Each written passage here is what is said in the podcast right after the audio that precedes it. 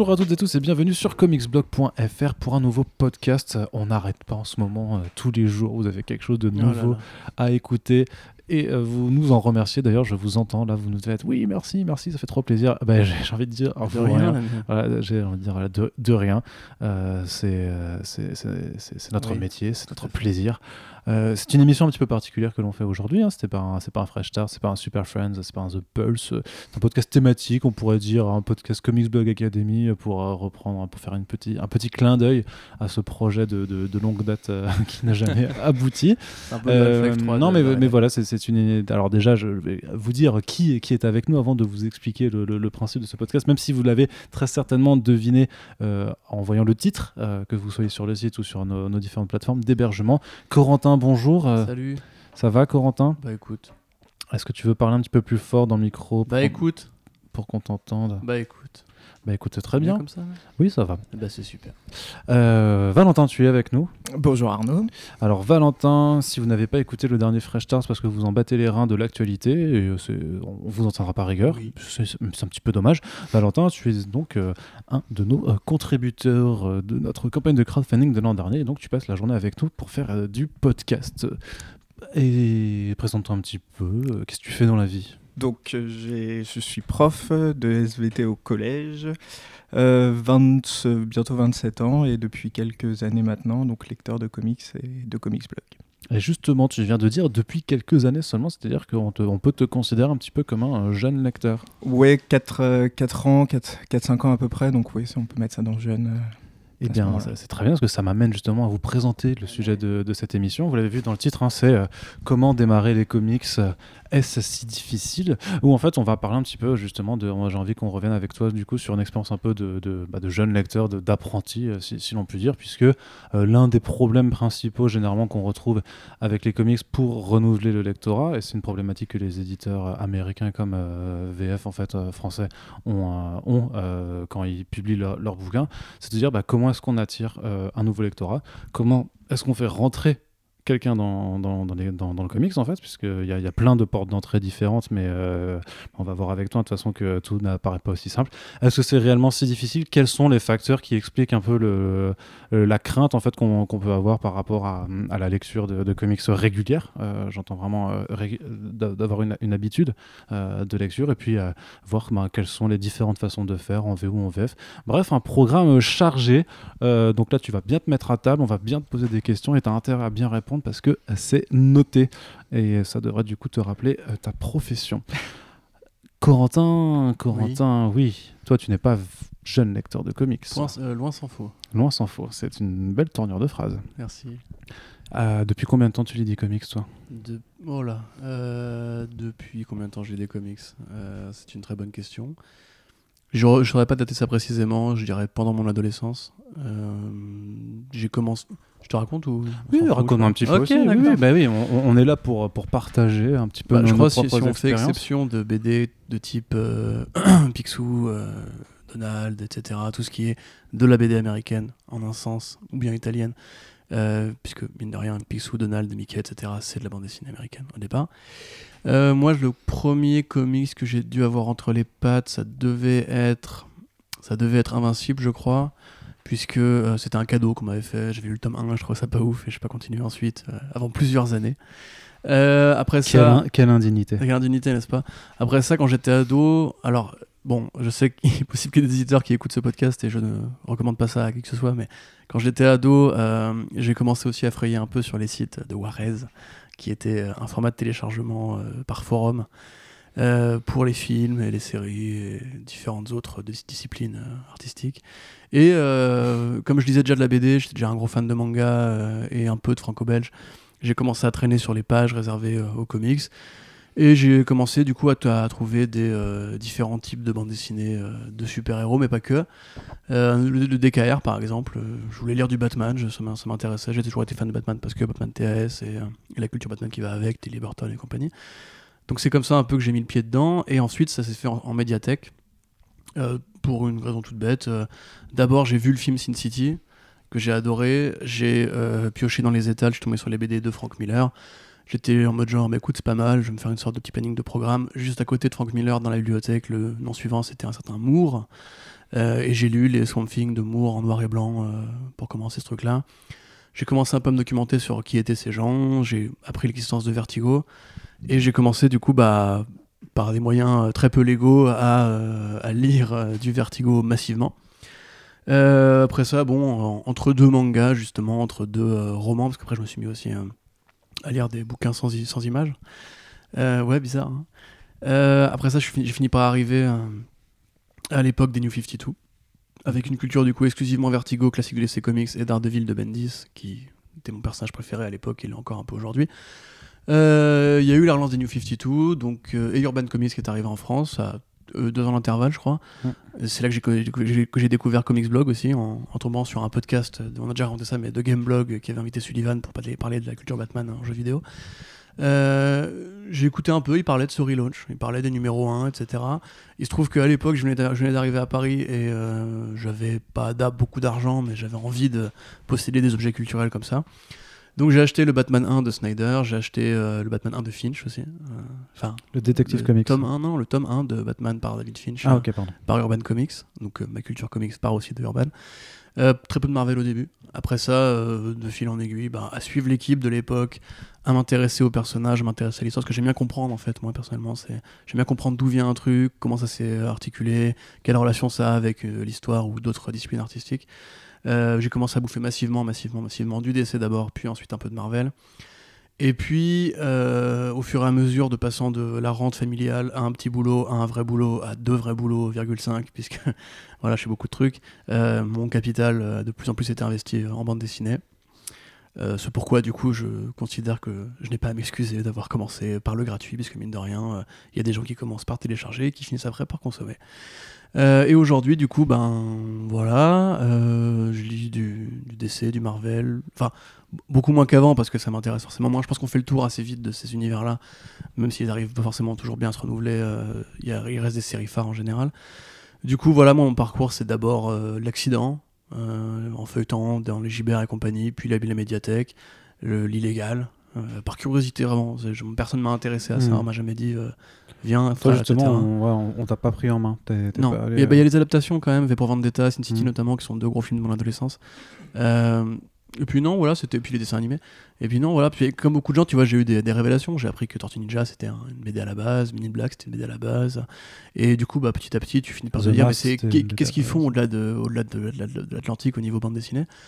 Euh, Puis après, bon, je suis devenu rédacteur, donc forcément, tu es amené à faire des recherches pour écrire des articles, à découvrir des BD comme ça aussi, et puis à recevoir aussi des services presse qui te mettent des BD entre les mains que tu n'aurais pas lu autrement. Donc du coup, euh, bah, aujourd'hui, euh, plein de trucs, mhm. voilà, tout simplement. Du, coup, tu es passé de la VF à la VO rapidement? Alors pas forcément, moi je considère encore que la VF reste un principal pôle d'attraction pour moi parce que bah, il y a l'objet. Mhm. Je pense qu'en France, on fait des meilleurs bouquins que les Américains. Hein, en tout cas, au niveau super-héros, par exemple, ils sont urbains par rapport au relier DC Comics officiel. Je trouve ça. Enfin, allez, si vous allez en Angleterre ou quoi, allez faire un tour à Forbidden Planet ou quoi, mais vous verrez les trucs de relier c'est que du souple, euh, c'est des trucs qui s'arrachent facilement, c'est assez moche. Euh, et puis surtout, je trouve qu'il y a un, travail d'écrémage assez intéressant. Genre, par exemple, chez, chez Panini, ils ramènent euh, le Daredevil de Nocenti, par exemple, que j'ai découvert justement parce qu'il est arrivé en, intégrale chez Marvel. Chez Image aussi, je préfère largement lire des reliés cartonnés de, Urban, par exemple, pour Saga, etc. Ou Walking Dead aussi. j'ai jamais lu Walking Dead en VO. Mais pour le coup, le c'est en sens au plat du coucher. Oui, oui, mais le fait est que je trouve que ça, ça, s'épanouit bien dans leur format, les couvertures sont jolies, etc. du coup, j'ai jamais lu un seul single de Walking Dead. Très honnêtement, j'ai toujours lu les reliés. Euh, je vous incite à faire pareil. Ça se, ça trouve vraiment facilement chez Gibert, justement. Oui. Tout le monde les ou même en brocante. Hein. Vous trouvez forcément Walking Dead tome 1. Et du coup, voilà, non, mais les deux se complètent euh, assez bien, je trouve. Au niveau qualité, on a beaucoup de trucs en France. On a aussi des vrais. Euh, des, archéologues qui viennent chercher justement comme euh, initiative ou néophélistes qui vont prendre des trucs un peu rares. Et comme ça arrive en France, c'est un événement et c'est du beau travail, etc. Donc tu es amené à le découvrir. Alors que la VO, c'est plus fouillis. Tu vois, si tu, si, tu, ne sais pas ce que tu vas chercher, euh, tu te paumes un peu facilement, je trouve. Alors on va y revenir après ça, du coup, Valentin, toi, c'est à toi maintenant de présenter plus ton parcours de lecteur, comment, comment tu t'y es initié. Et ensuite, on va, on va discuter du coup de, la difficulté ou non, hein. est-ce que c'est un mythe ou pas sur l'accessibilité des, comics aujourd'hui? Et bah, du coup, j'ai commencé donc vraiment à lire les comics en 2016, sauf qu'avant, en fait, j'essaie de me renseigner juste de l'univers, c'est-à-dire les personnages, les, noms, les, les interactions qu'ils pouvaient avoir, etc. Juste par, par souci de, de comprendre qui étaient les personnages, mais sans vraiment chercher à les lire. Et en fait, c'est vrai que c'est passé un peu comme Corentin, avec les films notamment. 300 au tout départ, je n'avais même pas eu aucune idée que c'était un comics. Alors Sin City, j'avais eu beaucoup de mal à regarder le film parce que je comprenais pas tout. Et effectivement, après, j'ai essayé de comprendre, donc juste en regardant sur Internet, sans même chercher à lire. Et après, bon, avec l'arrivée des premiers films Marvel au fur et à mesure, c'est en fait, voilà, je gravitais autour, mais sans vraiment me lancer. Ouais, parce que le premier Iron Man, c'est 2008, et tu dis rien que ça a attendu 8 ans pour, ça, pour lancer parce que en fait, on en reparlera tout à l'heure, mais c'est compliqué de, vouloir aller dedans et du coup de, se dire par où, par où commencer. Et en fait, c'est du coup, avec l'arrivée notamment de Urban, et je sais que j'ai lu le premier Justice League par euh, Jeff Jones, et c'est là où j'ai commencé vraiment à me dire, bah là j'ai un début, parce que j'avais le tome 1 et ça s'est terminé après euh, au fur et à mesure. Et c'est vrai que c'est, c'est par là où j'ai commencé. Après, j'ai eu la mauvaise idée aussi de commencer par, par Civil War, et du coup. Euh, niveau euh, complexité des personnages, de, comprendre tout, c'est vrai que j'étais, j'étais assez largué au début. C'était parce que tu avais vu le film du Parce que du coup, ils avaient annoncé le film et je voulais savoir de quoi ça allait parler avant de le voir. Je sais plus que ça avait été annoncé, euh, je sais plus en quelle année, et je m'étais dit, bah tiens, ça, serait bien que je l'ai vu avant de, de voir le film. Et à partir de là, effectivement, donc j'étais beaucoup euh, côté manga avant, et euh, je m'étais dit, bah, bah, c'est un autre format de lecture, donc pourquoi pas. Et, euh, et donc, du coup, j'ai commencé à me lancer avec l'arrivée de la fin de, des New 52 et l'arrivée notamment de Rebirth pour, du côté DC. Mhm. Et je savais que du Marvel, commencer à en lire régulièrement, c'est beaucoup plus compliqué, beaucoup plus compliqué parce que bah, ça avait à peine commencé, que ça, ça rebootait déjà. J'étais un peu perdu sur où suivre et où commencer, effectivement. Et après, euh, du coup, bah, là maintenant régulièrement tous les bah, tous les mercredis, voir la liste de ce qui sort et euh, au fur et à mesure partir de de DC ou de Marvel pour effectivement aller voir du côté de l'indé. Parce que c'est vrai que c'est du coup pour le coup plus simple pour commencer parce qu'on a un numéro 1 et on sait que c'est le début de quelque chose. Et du coup maintenant régulièrement effectivement euh, alors aussi bien de la VO et alors la VF c'est vrai que ça va être plus accessible parce qu'on va en trouver plus simplement dans les grandes enseignes et donc, du coup, voilà, commencer à avoir une espèce de petite bibliothèque euh, d'ouvrages euh, bien remplis. La transition de la VF à la VO, euh, tu l'as faite rapidement aussi? Alors ça a mis plus de temps parce que en fait je me posais la question du niveau d'anglais qu'il faut maîtriser pour pouvoir lire. Et je me suis très vite rendu compte que normalement ça allait parce que je sais pas si, c'est un niveau mais c'est un niveau assez, assez moyen. Je veux dire le vocabulaire il est assez général sauf après quand c'est des je sais pas, quand il y a des. Notamment Watchmen, je sais que par exemple en VO, j'aurais beaucoup de mal, même encore maintenant, à le lire parce que c'est peut-être un phrasé ou des choses comme ça. Et après, quand c'est dans des. Je sais pas, dans des domaines. Euh, je pense à du juridique ou des choses comme ça, où là, le vocabulaire, je l'ai pas. Mais c'est vrai que j'ai mis pas mal de temps à vouloir me lancer dans la VO. Et, après, c'était pour être à jour, en fait, euh, de, la lecture. Donc je me suis dit, bah, pourquoi pas se lancer dans la VO. Donc, euh, ouais, 2000 Rebirth, j'ai commencé à le suivre directement en VO à sa sortie. Donc ça montre un peu que du coup l'attrait du relaunch et de, des numéros 1 et tout ça, ça a fonctionné sur, ça fonctionné sur moi après. C'est vraiment, c'est vraiment la porte d'entrée. Mm. Tu l'as vraiment vu comme une porte d'entrée alors En tout cas pour DC. Après pour Marvel, euh, j'ai eu un peu plus de mal. Ok. Bon alors du coup, euh, la question euh, que l'on se pose quand même, c'est est-ce que c'est réellement difficile de se lancer dans les comics? Pourquoi est-ce que euh, c'est quelque chose qui est euh, communément admis, euh, malgré tout hein? Bien sûr que tous les lecteurs de comics plus ou moins confirmés maintenant se disent voilà, enfin nous on a plus ce recul-là parce que ça fait trop de temps, trop de temps qu'on en lit peut-être et qu'on se rend pas compte. Donc ce qui est bien avec ton, ton profil jeune, entre guillemets, toujours, parce que c'est quand même 4 ans aussi, donc tu vas commencer à avoir du, du bagage petit à petit. Qu'est-ce qui t'a fait peur du coup? Qu'est-ce qui t'a empêché justement au départ C'était quoi tes, tes, tes, craintes un peu par rapport à ça? Ben, C'est vraiment la complexité de l'univers, des des interactions, malgré euh, les attraits des films où on commence en fait, on est un peu, on nous présente les personnages, on nous présente leur background, on nous explique euh, d'où il vient, qui il est, etc. Je pense que ça reste quand même à, essayer de, tout comprendre parce que quand on lit une œuvre, notamment le manga au départ, bah, on a le début, on a le milieu, on a la fin on sait entre guillemets euh, qui sont les personnages, on nous les a présentés, etc. Et c'est vrai que là, comme là, il y a un peu un historique depuis 80 ans pour certains, on se dit j'ai quand même des choses à rattraper. Après, c'est là où, par exemple, euh, pour l'univers de Batman, bah, la, série animée, la série animée dans euh, donc Batman TAS a permis quand même de, on va dire, de, déblayer certains personnages, et notamment, le, de mémoire, on a l'origine story d'Harvey Dent, euh, je dis, si je dis pas de bêtises, dans les premiers épisodes. Oui. Donc voilà, je veux dire ça, bah, il suffit de regarder l'épisode et entre guillemets, quand on est petit, on a déjà un peu le, personnage. Et donc c'est vraiment de... Et que techniquement, tu l'avais eu aussi en 2008 dans The Dark Knight, techniquement quoi. Oui, voilà. on, te la présente généralement. Enfin, c'est vrai que tu as des grands, on va dire des grands classiques. Mm. Je veux dire, même si tu n'as jamais lu de comics, tu sais parce que tu as été confronté de multiples fois que Batman et Bruce Wayne, tu vois. Et que... Même dans les jeux vidéo, euh, la, la, saga de Telltale par exemple, te mm. réoriente vers l'origine story. Ouais, mais du coup, pour le coup, c'est hyper récent. Là, on est quand même plus dans le rapport de quand on est. Quand oui, mais après, pour ceux qui pourraient écouter ce podcast et justement avoir les référents culturels évidents, c'est vrai mm. que à quelques exceptions près, genre moi, pendant une bonne partie de ma vie, j'ai cru que Joker était le meurtrier des parents de Batman. Tu vois, parce que le film de Tim Burton, tu vois, euh, ça m'a jamais vraiment été précisé dans le dessin animé. Et qu'un jour, on m'a dit, mais pas du tout, Jochi, mm. les compagnies, c'est qui Jochi etc. Et les adaptations aussi ont, le côté un peu trompeur. Tu prends par exemple Marvel, euh, qui a essayé un petit peu de se caler sur les versions cinéma de ces personnages, parce que justement, il y a toujours une, une réappropriation qui est faite par les œuvres grand public, qui justement devrait en fait convertir les gens en, lecteurs. On voit que c'est plus compliqué que ça, hein, effectivement. Mais euh, il y a aussi des fausses pistes. Tu vois, genre si t'aimes le Iron Man de 2008, celui de Robert Downey Jr., les comics qui étaient publiés à l'époque, on n'est pas forcément à, cet équivalent-là. On n'était pas forcément dans, l'esprit rock'n'roll à CDC. On était plus encore dans un truc justement euh, post Mark Millar, post 11 septembre. C'était pas encore trop euh, la fiesta, quoi. Ouais, il y a quelque chose qui m'a interpellé quand tu parlais des mangas aussi. C'est vrai que quand tu commences un manga, généralement, tu vas commencer directement au premier tome, euh, alors que c'est pas forcément vrai concrètement en fait dans les comics parce que justement euh, vu que tu as cette façon de faire cette, cette continuité par exemple Detective Comics mm. si tu veux dire j'ai envie de lire du Detective Comics non bah jamais tu pourras dire j'ai commencé par Detective Comics 1 de 1938 Detective Comics 1 c'est 38 38 pardon. Parce que c'est 27 où Batman apparaît oui, c'est oui, non, c'est ça, par contre, je pense au. En fait, tu n'es pas obligé de commencer par Detective Comics 1 si tu veux connaître euh, le numéro 1 de Batman. Non, non, non, mais oui. Mais tu vois, ce que je veux dire, c'est que tu peux pas commencer au, tout début ou même au mm. premier Batman de, de, 1940, tu vois, tu veux dire. Euh, voilà, c'est ça. alors que techniquement, je, sais pas, genre une série très longue comme Detective Conan ou Shaman King, si tu commences au tome 35, il y a moyen que tu sois très très perdu euh, parce que justement tu n'auras pas à faire. Mais c'est une, une, compréhension différente de deux versions de ce qu'est la bande dessinée. C'est-à-dire qu'aux États-Unis, on fonctionne sur un principe de franchise. C'est-à-dire, euh, l'idée n'est pas que un auteur fait une histoire, enfin, ça existe dans l'indépendant, ça existe aussi dans les mini-séries, etc. Mais l'idée, c'est que pour vraiment ceux qui débarqueraient, euh, le principe, c'est qu'on a commencé des. Quand un personnage commence à se lancer, il a un numéro 1, et euh, c'est pas un tome 1, c'est un fascicule de 24 pages, grosso modo, ou un peu plus. Et on le suit d'année en année en année en année, et les auteurs se passent la main. Et du coup, on pense plus en logique de run, en fait. Ce qui est intéressant, c'est plutôt de commencer à lire tel run sur tel auteur.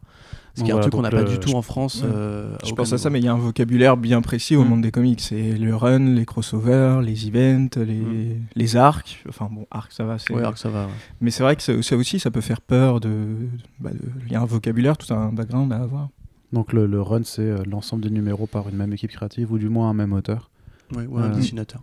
C'est vrai que toi, tu, tu ressentais ce genre une forme de barrière en fait, c'est ça. Qui t'empêche de rentrer là-dedans, le fait bah, que tu ça, pas. Quand tu lis un manga, c'est le dessinateur, ou en tout cas, c'est les assistants qui, bon, normalement, gardent la même patte graphique du début à la fin. Là, tu sais que tu changes de dessinateur, du coup, tu te poses la question s'il y a des choses qui ont changé, si le personnage part dans un autre univers, etc. Du coup, tu te dis, est-ce qu'il me manque le début? Est-ce que. Voilà.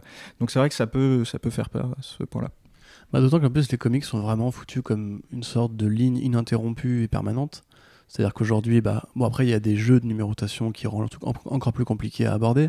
Nous, en France, heureusement, on a, on a des tomes, euh, avec tome 1, tome 2, tome 3, qui te donnent une porte d'entrée. Mais euh, à aucun moment, quand on a. Enfin, en tout cas, pendant des décennies, parce que c'est moins le cas aujourd'hui, quand un nouvel auteur arrivait et commençait une nouvelle histoire, il n'était absolument pas précisé euh, sur le numéro en question. vous pouvez rentrer à partir de là. Et même quand l'auteur reprenait une histoire, euh, comme par exemple quand Tom King a repris Scott Snyder, en l'occurrence, on a fait une nouvelle numérotation, après, parce que bah, Batman après Scott Snyder, je veux dire. Euh, mais l'idée était quand même que ce qui était pas ce qui s'était passé avant comptait et qu'il quand même fallait l'avoir lu ou le comprendre pour l'intégrer au nouveau récit. Alors aujourd'hui, heureusement, on a mis des barrières plus nettes pour justement avec les relaunchs permanents, etc. Mais il faut bien comprendre que par exemple, quand Dan Slott reprend Spider-Man au numéro 20, environ des 600, euh, tout ce qui a été fait avant est encore en canon. Et même parfois, on a essayé de gommer le canon pour rendre ça plus, perméable, et c'est un problème qu'ont eu les auteurs de comics pendant très longtemps. C'est pour ça qu'on a fait des événements qu'on appelle les crises, où euh, justement l'idée est un peu de mettre tout ce qui s'est passé avant dans un grand placard, qu'on pourra ouvrir un jour si on a envie, mais de démarrer au numéro 1 euh, une nouvelle histoire qui du coup soit nous reader friendly. Alors en l'occurrence, voilà, le problème c'est que c'est compliqué si tu fais pas un minimum de recherche de trouver la porte d'entrée toi-même. C'est-à-dire qu'il faut quand même justement ouvrir ton Wikipédia, voir à quel moment Batman redémarre pour savoir à quel moment le trouver. Et en plus, en France particulièrement, tu as un problème d'accessibilité. C'est-à-dire que par exemple aux États-Unis, les albums reliés qu'on a aujourd'hui, qu'on connaît, que tout le monde connaît, sont apparus vraiment dans les années 80. Autrefois, la logique était vraiment celle du single issue, donc d'un un fascicule de 24 pages, comme on l'a dit. Et si tu es un lecteur euh, en, 76, par exemple, qui veut découvrir Wonder Woman au numéro 1, bon courage, parce que mm. c'est quasiment introuvable, il n'y avait pas de numérique à l'époque. Il faut faire les brocantes, il faut faire les libraires, il faut trouver des raretés. Donc tu peux même pas forcément, comme même pas forcément le choix de commencer comme tu voulais. Aujourd'hui, on voit encore aujourd'hui avec euh, la rareté des éditions reliées, les second print, les third print et compagnie, il y a des bouquins que tu ne peux plus trouver à cause de l'accessibilité. Et c'est là que ma fameuse marotte du numérique justement devient intéressante. Parce que pour toi, le numérique, c'est euh, vraiment quelque chose qui permet plus d'accessibilité alors? Bah, Bien sûr, puisque le numérique, déjà, il y a tous les crédits qui sont précisés. Normalement, tu es censé avoir un petit synopsis du numéro. Voilà, bon, tu as les DC Wiki et compagnie qui aident à ça. Mais surtout, tu peux avoir accès à tous les numéros qui sont jamais sortis dans une utopie absolue. Et euh, du coup, tu peux toi-même te faire ton petit, ton petit chemin. Si tu vas sur un forum et qu'on te dit il faut commencer, euh, j'ai une connerie, je sais pas, d'Ardeville au numéro 486 euh, parce que c'est là que vraiment Miller prend le truc, etc. Tu peux le faire parce que justement on touche cette porte-là. Est-ce que l'une des solutions pour revenir sur le vocabulaire, au final, c'est juste d'avoir son, lexique c'est quelque chose qu'on avait déjà, je sais pas si tu te rappelles à l'époque sur DC Planet, on avait un, onglet euh, lexique des comics où tu apprends les termes, mais tu as l'impression que c'est redondant en fait, que limite faut, faut essayer de mettre à jour un lexique euh, chaque année pour rappeler aux gens et pour essayer d'amener ceux, bah, qui, commencent à s'intéresser aux comics chaque année. Et en fait, il euh, faudrait une sorte de de glossaire qui soit accessible à tous partout au, bon endroit. Ouais, après, c'est des mots qui. Enfin, pour nous, entre guillemets, maintenant qu'on est dedans, c'est. Non, toi, t'es pas encore dedans, toi. toi, ça fait 4 ans que tu lis, donc t'es pas encore dedans. Par exemple, tu vois, ce week-end, j'étais expliqué ce qu'était un TPB parce qu'on m'en a offert en expliquant bah, que c'est pas, en fait, euh, aux États-Unis, c'est pas la le moyen principal de, de, vendre des comics. Et c'est vrai que c'est à expliquer qu'en fait, c'est une réunion de plusieurs, mais ensuite, il y aura une version hardcover aussi. Et euh, après, ça a expliqué que ça, c'est que pour la VE et que pour la VF, on a fait. Parce que nous, on est habitué à la BD cartonnée, etc. Donc, c'est qu'entre guillemets, on a encore changé par rapport à la VF. Mmh. Et c'est vrai mmh. qu'expliquer tout le mode de publication à quelqu'un qui bah, s'y connaît vraiment pas, c'est déjà, ça, c'est un travail de de longue haleine à faire. Mais tu fais donc tu fais un travail de vulgarisation auprès de. Ah bah moi parce qu'on m'a demandé parce qu'on me les a offert en expliquant c'est quoi et effectivement mais c'est vrai que à expliquer c'est bien mais à comprendre je pense que c'est. Ils t'ont offert des TPB mais ils savaient pas ce que c'était? Si parce qu'on sait que j'en lis mais en fait on m'a offert des TPB ils ont regardé la liste des TPB qui se vendaient alors là par exemple j'ai eu le Thanos de de Cates. que j'avais déjà lu le Thanos Win euh, que, donc mhm. voilà. Et en fait après en expliquant que le début c'est ça et que la fin c'est ça les gens ont compris bah voilà ça suffit à lui-même et qu'il n'y a pas besoin de parce que je crois que ça commence au numéro 16 en VO quelque chose comme ça d'aller chercher les 15 numéros précédents oui il y avait 16 numéros de l'émir et après c'était euh, voilà c'était pour 4 5 numéros je crois Cates, euh, quelque chose comme ça. Et voilà en leur expliquant bah, les 15 premiers numéros je m'en fiche parce que l'histoire commence au numéro 16 et se termine au numéro 18 ou c'est ça qui est marrant de te dire tu peux vraiment commencer une histoire au numéro 17 et c'est pas grave que tu as lu les, les, 16 premières. Ouais. Mais après, il y a aussi, au-delà du, vocabulaire, parce qu'à la limite, effectivement, on fait un lexique et les gens s'y retrouvent, il y a aussi une, euh, une, vraie, euh, une vraie variété de formats, on va dire. Euh, bon, ne serait-ce que dans l'édition, effectivement, tu as le TPB qui veut dire Trade Paperback, donc un relié en souple. Tu as le hardcover qui est le relié en dur, donc avec du cartonné rigide. Tu as l'omnibus, tu as les deluxe, tu as les les voilà enfin t'as tous, tous ces machins là ah, après ça c'est euh, les absolutes aussi après ça c'est une variation sur l'objet. Voilà mais dans les formats aussi parce que t'as les annuals par exemple. Moi j'ai mis très longtemps à comprendre ce qu'était un numéro annual. Bah, euh, c'est un numéro annuel. quelle est l'utilité euh, par rapport au récit standard? Est-ce qu'il est optionnel? Est-ce qu'il est pourquoi il est plus long? T'as les mini-séries et les ongoing effectivement. T'as les one shot et t'as toute cette espèce de, mm. de lien qui se fait mm. en fait entre qu'est-ce qui va être utile à lire, qu'est-ce qui va être indispensable à lire, t'as les backups aussi. Et t'as en fait un, un, manga, tu vois, justement, ou une BD franco-belge, 60 pages, début, milieu, fin. Il y a une suite éventuellement, peut-être, peut-être pas, on sait pas. Ça dépend même des suites comme Tintin, où pour, le coup, bah, tu lis un tome de Tintin au hasard dans, dans la liste, c'est bon, c'est ouvert, tu connais, il est blond, il a un toutou, son meilleur pote euh, utilise des jurons de l'âge de pierre, voilà, c'est facile. Un manga, pareil, c'est le même format. Et en plus, tu as une, standardisation du format en manga qui fait que quasiment tous les BD ont la même taille. Alors que c'est vrai que le comics, c'est un peu plus le chantier. Tu vois, c'est que tu peux tomber sur des formats un peu bâtards. Des fois, c'est plus grand, des fois, c'est plus petit, des fois, c'est souple, des fois, c'est rigide. Il y a eu un vrai assainissement qui a été fait, je trouve, depuis que de Comics est sur le marché. Mais à l'époque où Panini dirigeait le truc, c'était. Moi, j'ai très bien en visu mon rayon de médiathèque le rayon comics, c'était un peu la guerre, tu vois. C'était un petit peu euh, les éclopés, quoi. C'est les mecs, euh, déjà en plus, c'était des éditions de reliques qui n'étaient pas forcément terribles, mais tu voyais pas bien justement où, se placer, etc. T'avais pas forcément de chronologie qui était disponible au début du, livre. Et euh, dans les éditions qui étaient proposées, tu avais parfois des numéros annual qui étaient rajoutés, d'autres non. Tu avais des segments qui étaient faits entre différentes histoires. C'était un peu plus compliqué, entre guillemets, de d'appréhender juste même la chronologie du livre, quelle importance il avait par rapport à toute la série, ou même parfois comment il s'intercalait dans un autre univers plus large. Et c'est vrai que c'est aussi un problème de l'univers partagé, qui fait que par exemple, bah, dans le DC Comics d'une autre époque, c'est encore le cas un peu aujourd'hui, mais dans le DC Comics d'une autre époque, tu as Crisis qui intervient dans Swamp Thing, par exemple, ça m'avait surpris, je disais qu'est-ce que c'est, qu'est-ce qui se passe? Crisis qui est intégré au Swamp Thing de Alan Moore et Stephen Bissett, je ne savais absolument pas ce qu'était Crisis, je ne savais absolument pas quelle était la menace, mais Swamp Thing participe, et avec lui, il entraîne l'univers magique qui va avec. Moi, je l'ai lu comme un chapitre de Swamp Thing, et plus tard, j'ai découvert que non, il y avait vraiment tout un crossover qui avait embarqué tout le monde et compagnie, je comprenais absolument rien. Et ça, pour le coup, si t'as pas les notions pour comprendre qui est quoi, qu'est-ce qui s'est passé à ce moment-là, etc., alors t'as toujours des petits encarts d'éditeurs qui te mettent euh, voir euh, tel numéro X, machin, pour avoir des renvois, etc. Mais dans une logique de single, c'est facile, tu peux trouver après, tu demandes quel numéro il te manque.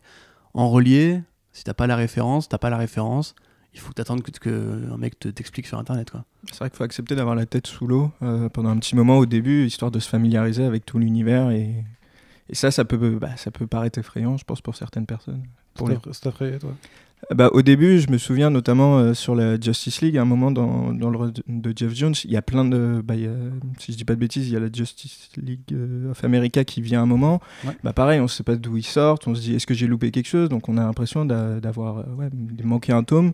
Bon, on se dit on continue, ça, ça, ça, se trouve, ils vont expliquer. Et après, en fait, t'en as pas vraiment besoin pour comprendre l'histoire qu'il est en train de te raconter. Après, il y a du coup le le syndicat du crime qui arrive après, donc tu dis est-ce qu'il les a inventés, est-ce que j'ai besoin de savoir qui sont chaque personnage euh, mmh.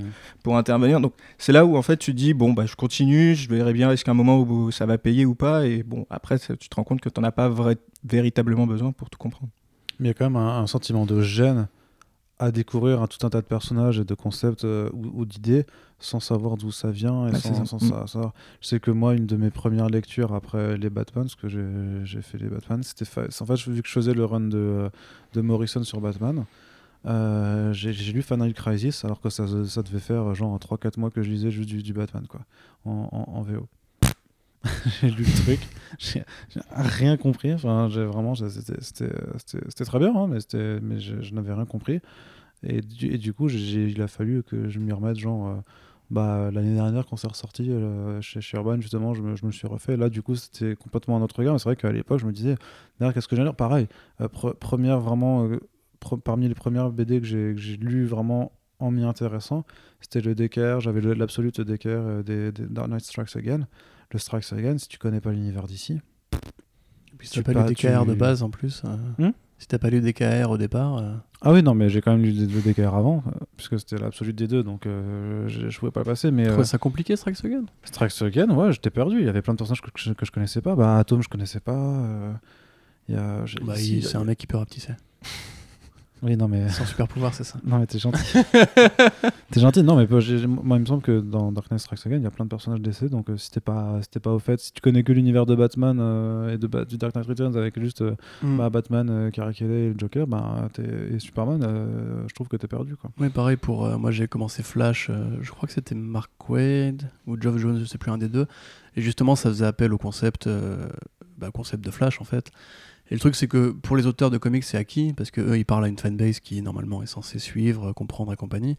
Maintenant, quand tu rentres dans les trucs vraiment pointus de Flash, les vibrations, la Speed Force, le multivers, etc., et même euh, la, relation avec Jay Garrick, tu vois, que, ce qui est un truc qui est super ancré, enfin, super ancré, mais si tu le sais pas, tu le sais pas, en fait. Mm.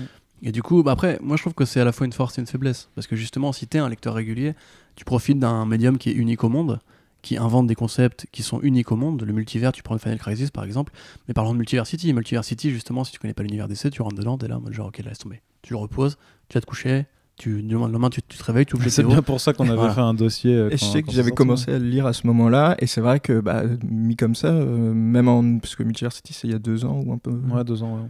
Et du coup, c'est vrai que ça reste quand même. Euh, bah, il y a plein de choses, qui, on te présente plein de nouveaux personnages, donc je sais qu'avec le dossier, voilà, y aller progressivement, ça va. Mais effectivement, on commence par ça, j'imagine qu'on est perdu. Euh. Voilà, et pourtant, justement, c'est parce que ça joue avec la variété de l'univers d'essai, avec les concepts, avec l'historique et compagnie, que c'est un, excellent bouquin. Si justement, ça t'avais pas en fait toute la base de ce qui vient avant, ce serait juste une histoire, enfin, ce serait juste un, empilement d'histoires où, euh, voilà, tu aurais un justicier chez les nazis, un justicier en mode people, un justicier en mode Watchmen s'il n'y a pas eu Watchmen avant, tu comprendras pas, même pas. Donc forcément, euh, c'est à la fois compliqué de faire ce reproche parce que les, les, auteurs bâtissent là-dessus, parce que c'est la principale force de ce média-là, et il a en fait les défauts de ses qualités, c'est-à-dire que si tu veux toujours aller plus loin et toujours réinventer, toujours euh, faire un truc qui profite de la richesse du truc, bah, au bout d'un moment, tu te heurtes au fait que tout le monde n'a pas accès à cette richesse-là ou n'a pas mmh. forcément découvert en temps et en heure cette richesse-là. Mmh.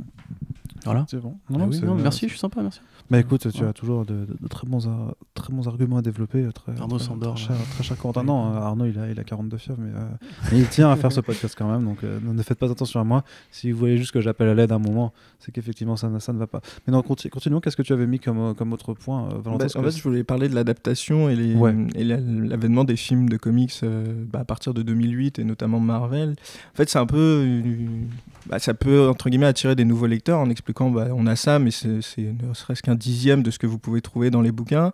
Mais après, on peut en fait d'un côté plutôt négatif en fait se dire bah en fait j'ai tout dans les films pourquoi est-ce que j'irais chercher c'est ce que euh, j'allais dire ça c'est la théorie de Corentin ah bah voilà. Bah, en fait pourquoi j'irais j'irais aller chercher dans un bouquin ce que je peux avoir là? En plus on me prend par la main on me fait des belles images on met un beau film pendant une heure et demie deux heures. Pourquoi j'irais lire un bouquin qui date de je sais pas moi il y a 10 ans ou 10 15 ans par exemple? Et c'est vrai que ça euh, à expliquer à quelqu'un qui, qui ne lit pas bah, c'est lui dire bah oui mais il n'y a pas que ça en fait ou alors c'est vu différemment parce que au départ les premiers films, on pensait que c'était des adaptations de bouquins, de choses comme ça, et au fur et à mesure, ils se sont émancipés. Donc, je pense que c'est, entre guillemets, ça a été un bien pour un mal de dire, bah non, il n'y a plus de bouquins qu'on adapte, c'est autre chose, c'est nos propres histoires, mais il existe quand même euh, d'autres histoires dans les bouquins, et n'hésitez pas à aller les voir.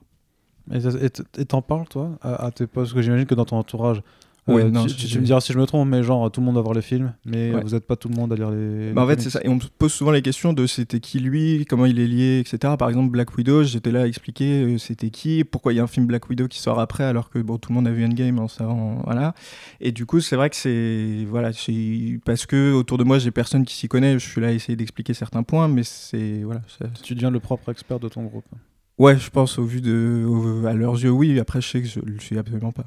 Bah, euh, chacun est expert à, son échelle.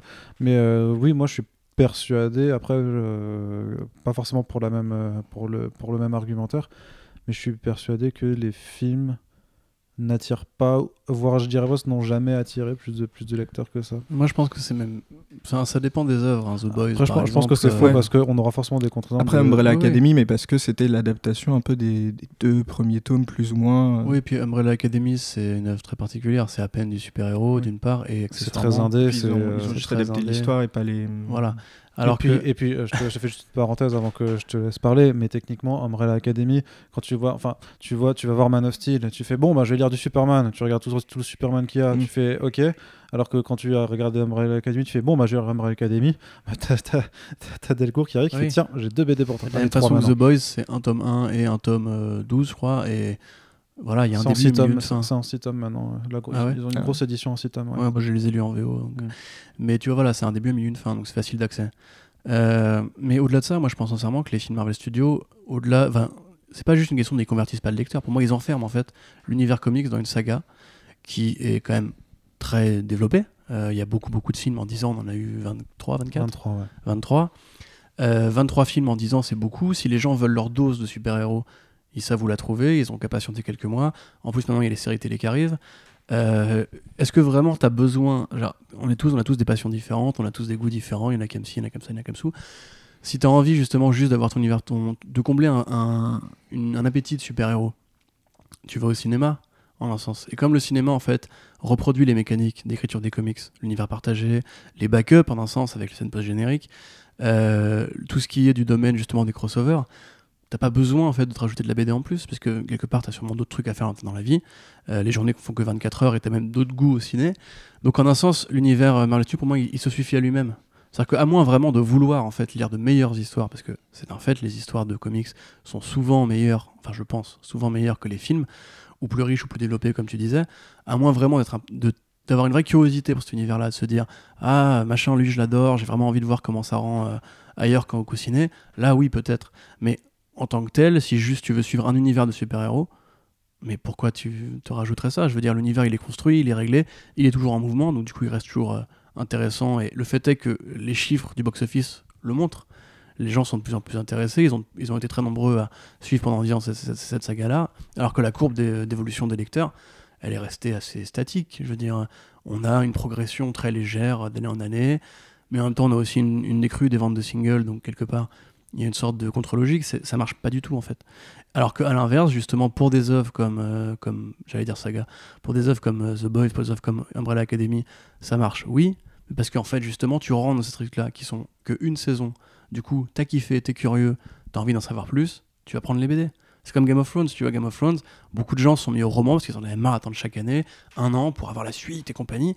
Alors que les super-héros, bah, en un sens, euh, tu sais bien que la suite elle arrive dans pas si longtemps. Tu vois, et c'est le feuilleton que t'aimes bien suivre, tu vois, c'est comme la, la série télé que t'aimes bien suivre. Combien de gens vraiment achètent des bouquins qui, qui donnent des séries télé? Ils sont heureux parce que justement c'est le feuilleton en fait qu'ils suivent avec plaisir. Ils vont pas se rajouter en plus un truc qui va être plus complexe, plus dense et en même temps euh, plus difficile à aborder justement, alors que les films sont là, euh, clés en main. Du coup, moi je pense même que Marvel Studios fait du mal en fait à Marvel, enfin à l'éditeur de comics Marvel, parce que non seulement il y a, non seulement il y a un effet pervers qui est envoyé parce qu'on plie les, comics pour qu'ils ressemblent au film. Mais en plus, du coup, les gamins, quand ils sont petits, plutôt que d'essayer, plutôt que de, ils sont fans de super-héros, plutôt que d'aller acheter une BD, ils vont aller voir le film. Et ça, ils vont s'arrêter là, en fait, tu vois. je, te, je vous sens. On a tu partages euh, oui, oui, totalement. Et c'est vrai que bah, c'est difficile de dire à quelqu'un bah tiens t'as passé deux bonnes heures devant ce film là bah tiens j'ai je sais pas moi j'ai cinq tomes de d'Avengers à te proposer. Et euh, bon après hein, surtout que bah, va rajouter d'autres personnages qui vont qui vont pas être dans le film. Du coup ça va pas être une expérience de lecture euh, j'imagine agréable pour la personne si si c'est pas sa volonté de, de vouloir aller chercher plus loin. Oui, puis même Batman, tu vois, moi, comme je disais tout à l'heure, je me suis mis à Batman avec euh, les New 52, mais j'avais un appétit de Batman à combler parce que justement, euh, il y avait quand même eu 4 ans entre euh, The Dark Knight et The Dark Knight Rises. Il n'y avait plus de cartoon Batman au sens euh, propre. Moi, j'avais grandi avec ces dessins animés-là. J'aime le personnage, j'ai envie de le découvrir. Où est-ce que je vais le chercher? Bah, En BD. Alors que c'est la rareté en fait du produit qui fait que tu as envie de retrouver ta licence sous n'importe quel format, tu vois. comme aujourd'hui, il y a des gens qui peut-être jouent à des jeux vidéo parce que justement, ils veulent. Tu vois, alors je pense au jeu du Le Seigneur des Anneaux là. Shadow of Mordor. Voilà, Shadow of Mordor, parce qu'aujourd'hui, bah, il n'y a plus d'œuvres de Tolkien qui sont adaptées au cinéma. Euh, les le bouquin, tu les as déjà lus, et on te dit, bah, ta licence, tu peux la retrouver avec un truc relativement inédit, et on te le fout en jeu vidéo, bah, tu vas le prendre, le jeu vidéo, parce que justement, ça t'intéresse. Et comme il y a beaucoup de. Genre, Warhammer a aussi beaucoup évolué comme ça. Il y a des licences de niche qui, justement, par la rareté, créent de nouveaux consommateurs parce qu'ils reviennent aux, matériaux sources. Et peut-être qu'il y a des gens qui vont lire, qui vont lire Daredevil maintenant que la série n'existe plus, tu vois. Mais euh, moi, je pense pas que les films. Non, mais peut-être, on sait pas. Hein. Les gens qui, qui, qui, regardaient la série, ils veulent surtout un retour de la série, en fait. Oui, mais bon, faute de mieux, tu vois ce que je veux dire. Donc à partir de là, moi je pense pas vraiment que les, films aident. À mon avis, ils aident plus dans la catégorie d'œuvres comme Watchmen, où justement t'as tellement kiffé le film que tu veux voir le, bouquin.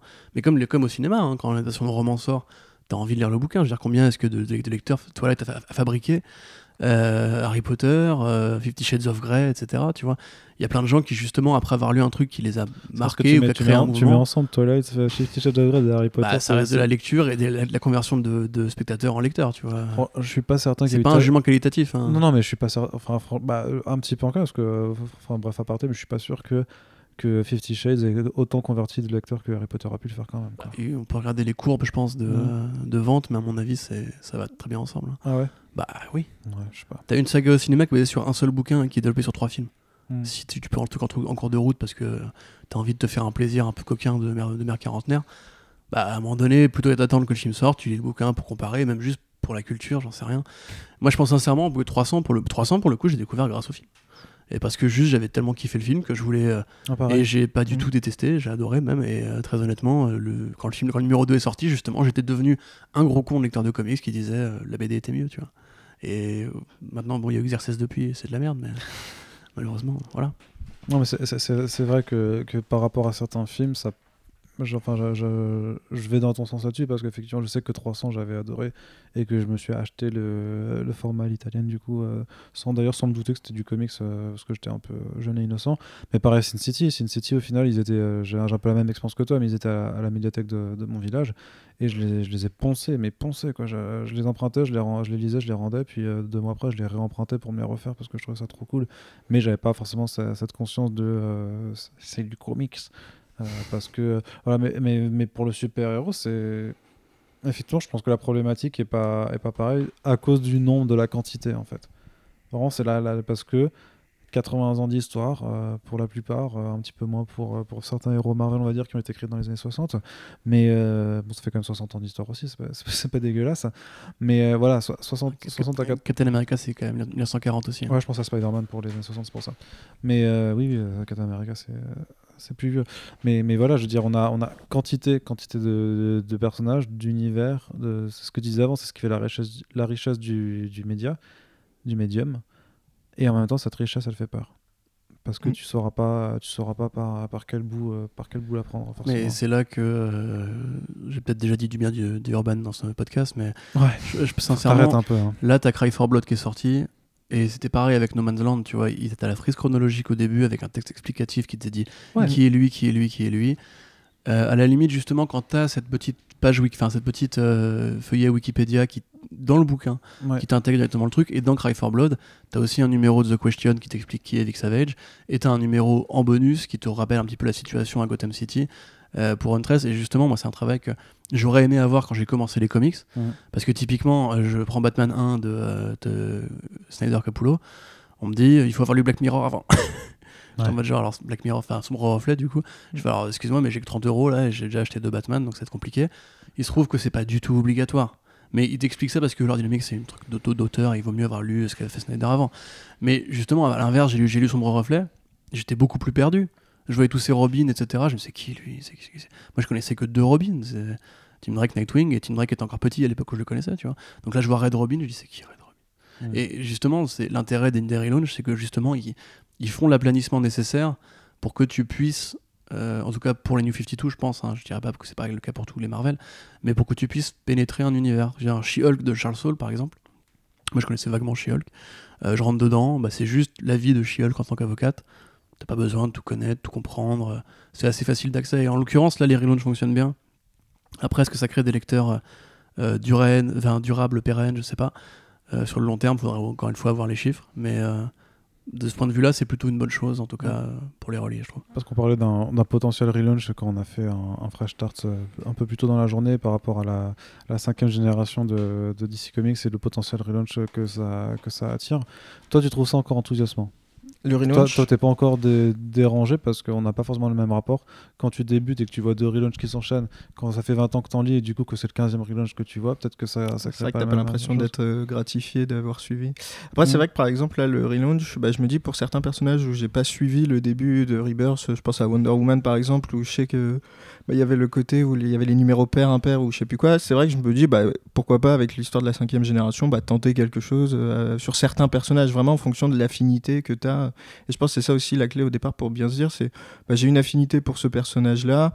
Et bah, je me fiche d'aller chercher tout l'univers, je me concentre sur un personnage au lieu de, tout de suite d'aller chercher, euh, bah, par exemple, je sais pas, j'aime Batman, je vais aller chercher tout de suite euh, Catwoman, je vais aller chercher le Joker, etc. Non, se concentrer sur un des personnages, je pense que ça peut être une bonne, une, bonne porte d'entrée en tout cas d'un univers. Et alors il y a une autre question aussi, c'est que tu, tu avais mis sur ton conducteur, c'est que tu sais pas forcément où aller les chercher. C'est vrai que, alors je pense que maintenant, avec euh, les réseaux sociaux, etc., où tu as bon nombre euh, d'infos, de, personnes qui peuvent te dire, bah tiens, lis ça. En fait, on sait pas trop si, par exemple, aller dans un comic shop, c'est trop spécifique, se dire, bah je vais passer pour un con à demander un truc, et etc. Et à l'inverse, aller dans une euh, grande librairie, là, tu vas dire, je cherche ça, bah, le mec, il va dire, bah, je sais pas ce que c'est. C'est vrai que d'où trouver l'info, donc maintenant, c'est vrai que c'est plus simple avec bah, les sites Urban, Panini, etc. Mais c'est vrai que de savoir par où commencer, si on n'a pas quelqu'un qui connaissent. C'est vrai que c'est un peu une jungle euh, et on ne sait pas par quel bout. Ah, surtout qu'en plus, il y a encore quelques ans, tu avais deux formats quand même qui existaient aussi en mm. France. Hein, une, une, spécificité du, marché français pour les comics, c'est que tu avais donc la librairie et le kiosque qui sont pas du bah, qui sont pas du tout la même chose la même façon d'approcher d'approcher le genre et euh, moi je sais que les premiers kiosques que, que j'ai lus euh, c'était un pote de, de, fac qui me les avait passés c'était des, vieux Batman de Semic je crois euh, je comprenais pas pourquoi les, euh, les, différents numéros, en fait, c'était pas la même histoire. Je n'ai pas du tout intégré qu'en fait, il y avait ces. Euh, parce que moi, du coup, j'ai pas connu l'Estrange, j'ai pas connu les premiers les, les, les, kiosques de Panini à, l'époque. Donc, vraiment, je me disais, mais, mais pourquoi en fait, y a, ces, histoires ne se suivent pas? Et je sais que ça m'a bloqué. Ça m'a hmm. clairement bloqué.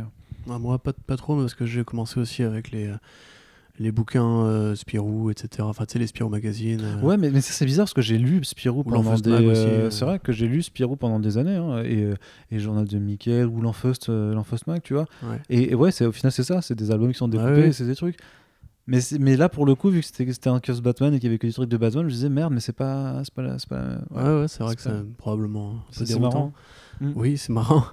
Mais juste pour euh, ce que Valentin disait par rapport aux libraires, moi c'est vrai que euh, les libraires n'ont pas été constitutifs de mon expérience de lecture en super-héros, mais par contre en indé, euh, coucou euh, Canal BD, euh, voilà, coucou, enfin Nation d'ailleurs, dans l'ancienne boutique de Christopher, coucou Johan, qui m'ont beaucoup guidé justement vers l'indé. Bah, déjà il y avait les petits, les petits feuillets coup de cœur, tu vois, sur le rayon comics qui a pris en importance au fil des années, parce qu'au début c'était un peu la jungle aussi. hein. Et justement, je lui disais, bah écoute, voilà, j'ai lu ci, j'ai lu ça. Justement, Snyder, j'ai entendu des mecs de Comics Blog qui disaient, il a fait ci, il a fait ça. Est-ce que tu peux m'aider? Il me fait, ouais, si tu veux, il y a Severed qui vient de sortir, vas-y, tiens, mets les pattes dedans, tu me diras ce que t'en penses. Et euh, pareil pour Saga, pareil pour plein de trucs comme ça. Et en l'occurrence, c'est vrai que l'indé, c'est une à part, qu'on pourrait peut-être traiter un peu plus tard dans ce podcast, mais pour le coup, moi, les libraires, justement, m'ont vachement guidé. Et je sais qu'il y a beaucoup de gens qui, justement, n'ont pas. Enfin, faut pas avoir honte de demander, justement, si vous voulez quoi commencer le comics. C'est leur boulot aussi, c'est des encyclopédies vivantes, vraiment, votre libraire, plus qu'Amazon. Et euh, le mec qui peut vous aider et vous mettre le pied à l'étrier pour démarrer un truc. Pas forcément un truc perméable, mais déjà un bon truc. Et je pense que c'est le plus important, en fait. C'est que si à la limite tu commences les comics par un truc qui vraiment est une bonne histoire et qui t'intéresse, tu peux faire l'effort de rattraper. C'est comme, je sais pas, il y a des gens qui commencent une série à la saison 3 parce que leur copine en regarde d'un côté ou leur copain ou quoi, et que vous jetez un œil furtif dessus, vous dites ah putain ça a l'air pas mal. Et au bout d'un moment tu, tu prends le truc, et puis à la limite tu rattrapes ensuite, euh, et tu, tu rattaches les wagons. Et je pense que les comics c'est un peu pareil en fait. C'est pas, pas si compliqué en fait à aborder, il faut juste avoir de grandes notions fondamentales et euh, les portraits de personnages sur Wikipédia. Même nous, on, on travaille pour euh, Comics Blog, avant on travaillait pour DC Planet, en tout ça fait quand même 6 ans qu'on écrit pour des sites euh, qui parlent de comics. Moi je découvre encore l'existence de personnages, genre là, pour euh, Suicide Squad, Ratcatcher, je sais pas qui c'est, je l'ai jamais croisé avant je crois, enfin peut-être chez Morrison, mais je l'ai quasiment jamais vu avant. Bah, tu fais un coup de DC Wicas, tu parles assez bien anglais, tu comprends très vite la bio du truc, tu survoles, voilà, tu arrives à comprendre, c'est un vilain qui vit dans les égouts, qui chasse les rats. et voilà, enfin c'est pas si compliqué, tu vois, super méchant égale truc. Et au final, à un moment donné, tu prends le pli parce que c'est un univers qui est tellement riche et chaque auteur amène un petit peu sa pierre à l'édifice. Même Snyder, tu vois, genre tout ce qu'il a fabriqué pour euh, Justice League, ça se repose sur des concepts qui sont là avant. Mais en fait, lui, il les rend perméables en t'expliquant dès le début de son numéro. Alors voilà, ça c'est la Speed Force, voilà ce que moi je vais rajouter, ça c'est la cinquième dimension, voilà ce que moi je vais créer, etc. etc. Et quand tu rentres vraiment dans la dynamique, à un moment donné, en fait, ça devient vraiment une sorte de petit rythme de croisière où t'as pas forcément besoin de, de à chaque fois, du coup, te réarmer de notions euh, encyclopédiques super compliquées. C'est vrai que l'indé a cette force-là par rapport euh, au, au à DC ou à Marvel de, bah, de en fait d'avoir une histoire avec un début, une fin et enfin un milieu, une fin. C'est vrai que Saga, moi, c'est la première œuvre que j'ai lue en indé parce que effectivement, c'était dans le top des ventes chez Urban. euh, je crois que j'ai commencé, il devait y avoir déjà 4 ou 5 tomes et c'est vrai que ça a permis d'a- d'avoir là, euh, bah, j'ai une histoire complète et là, j'ai pas à me soucier de qu'est-ce qui a été fait avant. Et c'est vrai que l'indé a cette force-là et je pense que c'est pour ça que ça peut plaire au départ à certains. Enfin, Après, l- il y a- l'indé ou les récits d'auteur. hein. Tu Ouais, prends enfin- Batman Red Rain, par exemple, c'est un début, un milieu, une fin. Et... Oui, Ouais, c'est- puis, j'allais dire juste qu'il y a un des indés, parce que tu vois, par exemple, le Hellboy chez Delcourt, euh, comment est-ce que tu l'abordes euh, Ah, c'est perméable, Hellboy. Ouais. En, en vrai, euh, toi, tu lis toujours pas de Hellboy, du coup. Non. Mais en vrai, Hellboy, tu, tu comprends le principe, c'est euh, le fils d'un enfin, de Satan, enfin pas de Satan précisément, mais il va chasser un, un strum pendant le numéro. En vrai, il y a rien de plus perméable que Hellboy. Tu, tu suis un mec au début qui est un peu grimaçant, il pète des gueules, il sauve, il sauve quelqu'un d'un démon, d'un fantôme, d'une bestiole quelconque. C'est toujours un peu la même histoire, racontée sous différents titres Ouais, avec vois, différents quand même, euh, maintenant, euh, au, jour de- au jour d'aujourd'hui, à l'heure d'aujourd'hui, d'ailleurs, on dit jamais au jour d'aujourd'hui, ça c'est une très mauvaise, euh, très mauvaise, très à l'heure du moment. erreur. Alors, Euh, t'as t'as Hellboy, t'as Hellboy BPRD, t'as BPRD, t'as Sapiens, tu vois, t'as plein de titres, t'as plein Ouais. de spin-offs, t'as Mm. plein de trucs. C'est pas aussi évident non plus, tu vois. Pour Ouais, moi, non, ça, c'est une problématique qui reste assez proche de, de ce qu'on a avec les, les Big Two. hein. mais c'est quand même plus Même, facile même Black Hammer. Black Hammer, au final, enfin, nous on kiffe parce qu'on est en train d'assister à un nouvel univers partagé qui se construit euh, là et qu'on est en train Black de vivre. C'est facile. Bah, je sais pas, t'as plein de mini-séries différentes. euh, t'as mais compte titre toute une histoire principal, autocontenu. t'as- Oui, oui et non. Ah bah si. Avec euh, le moindre numéro, enfin moindre- la moindre mini-série Black Hammer est autocontenu justement. Bon, enfin, elle fait quand même écho à des événements qui se passent dans le Ce qui- ce qu'il faut, c'est vois. des- c'est les références culturelles Ouais. qu'emploie Jeff Lemire, qui sont là pour le coup pas forcément toutes évidentes à saisir. Tu prends Skull Deagle et Skeleton Boy, c'est Batman Punisher, point. Tu vois, si tu Mhm. connais Batman, tu connais Punisher, tu rentres dedans et tu t'en branles de, de la saga principale, Edge of Doom, etc. C'est juste, voilà, j'ai compris, c'est une parodie de Batman et du Punisher. Tu prends que tout Louise, le one shot qu'il avait fait avec le- la petite meuf Toulouse trop mignonne. Voilà, c'est un Mais début, Louise qui, qui dérivait déjà d'une précédente série de, de Ouais, Dr. Frank. mais qui est pas forcément utile de connaître. Franchement, Ouais. je, moi je l'avais pas rattrapé à ce moment-là, tu vois. Non, mais Ça bon, va. du coup, ouais, euh, voilà, l'indé est plus accessible quand même. euh.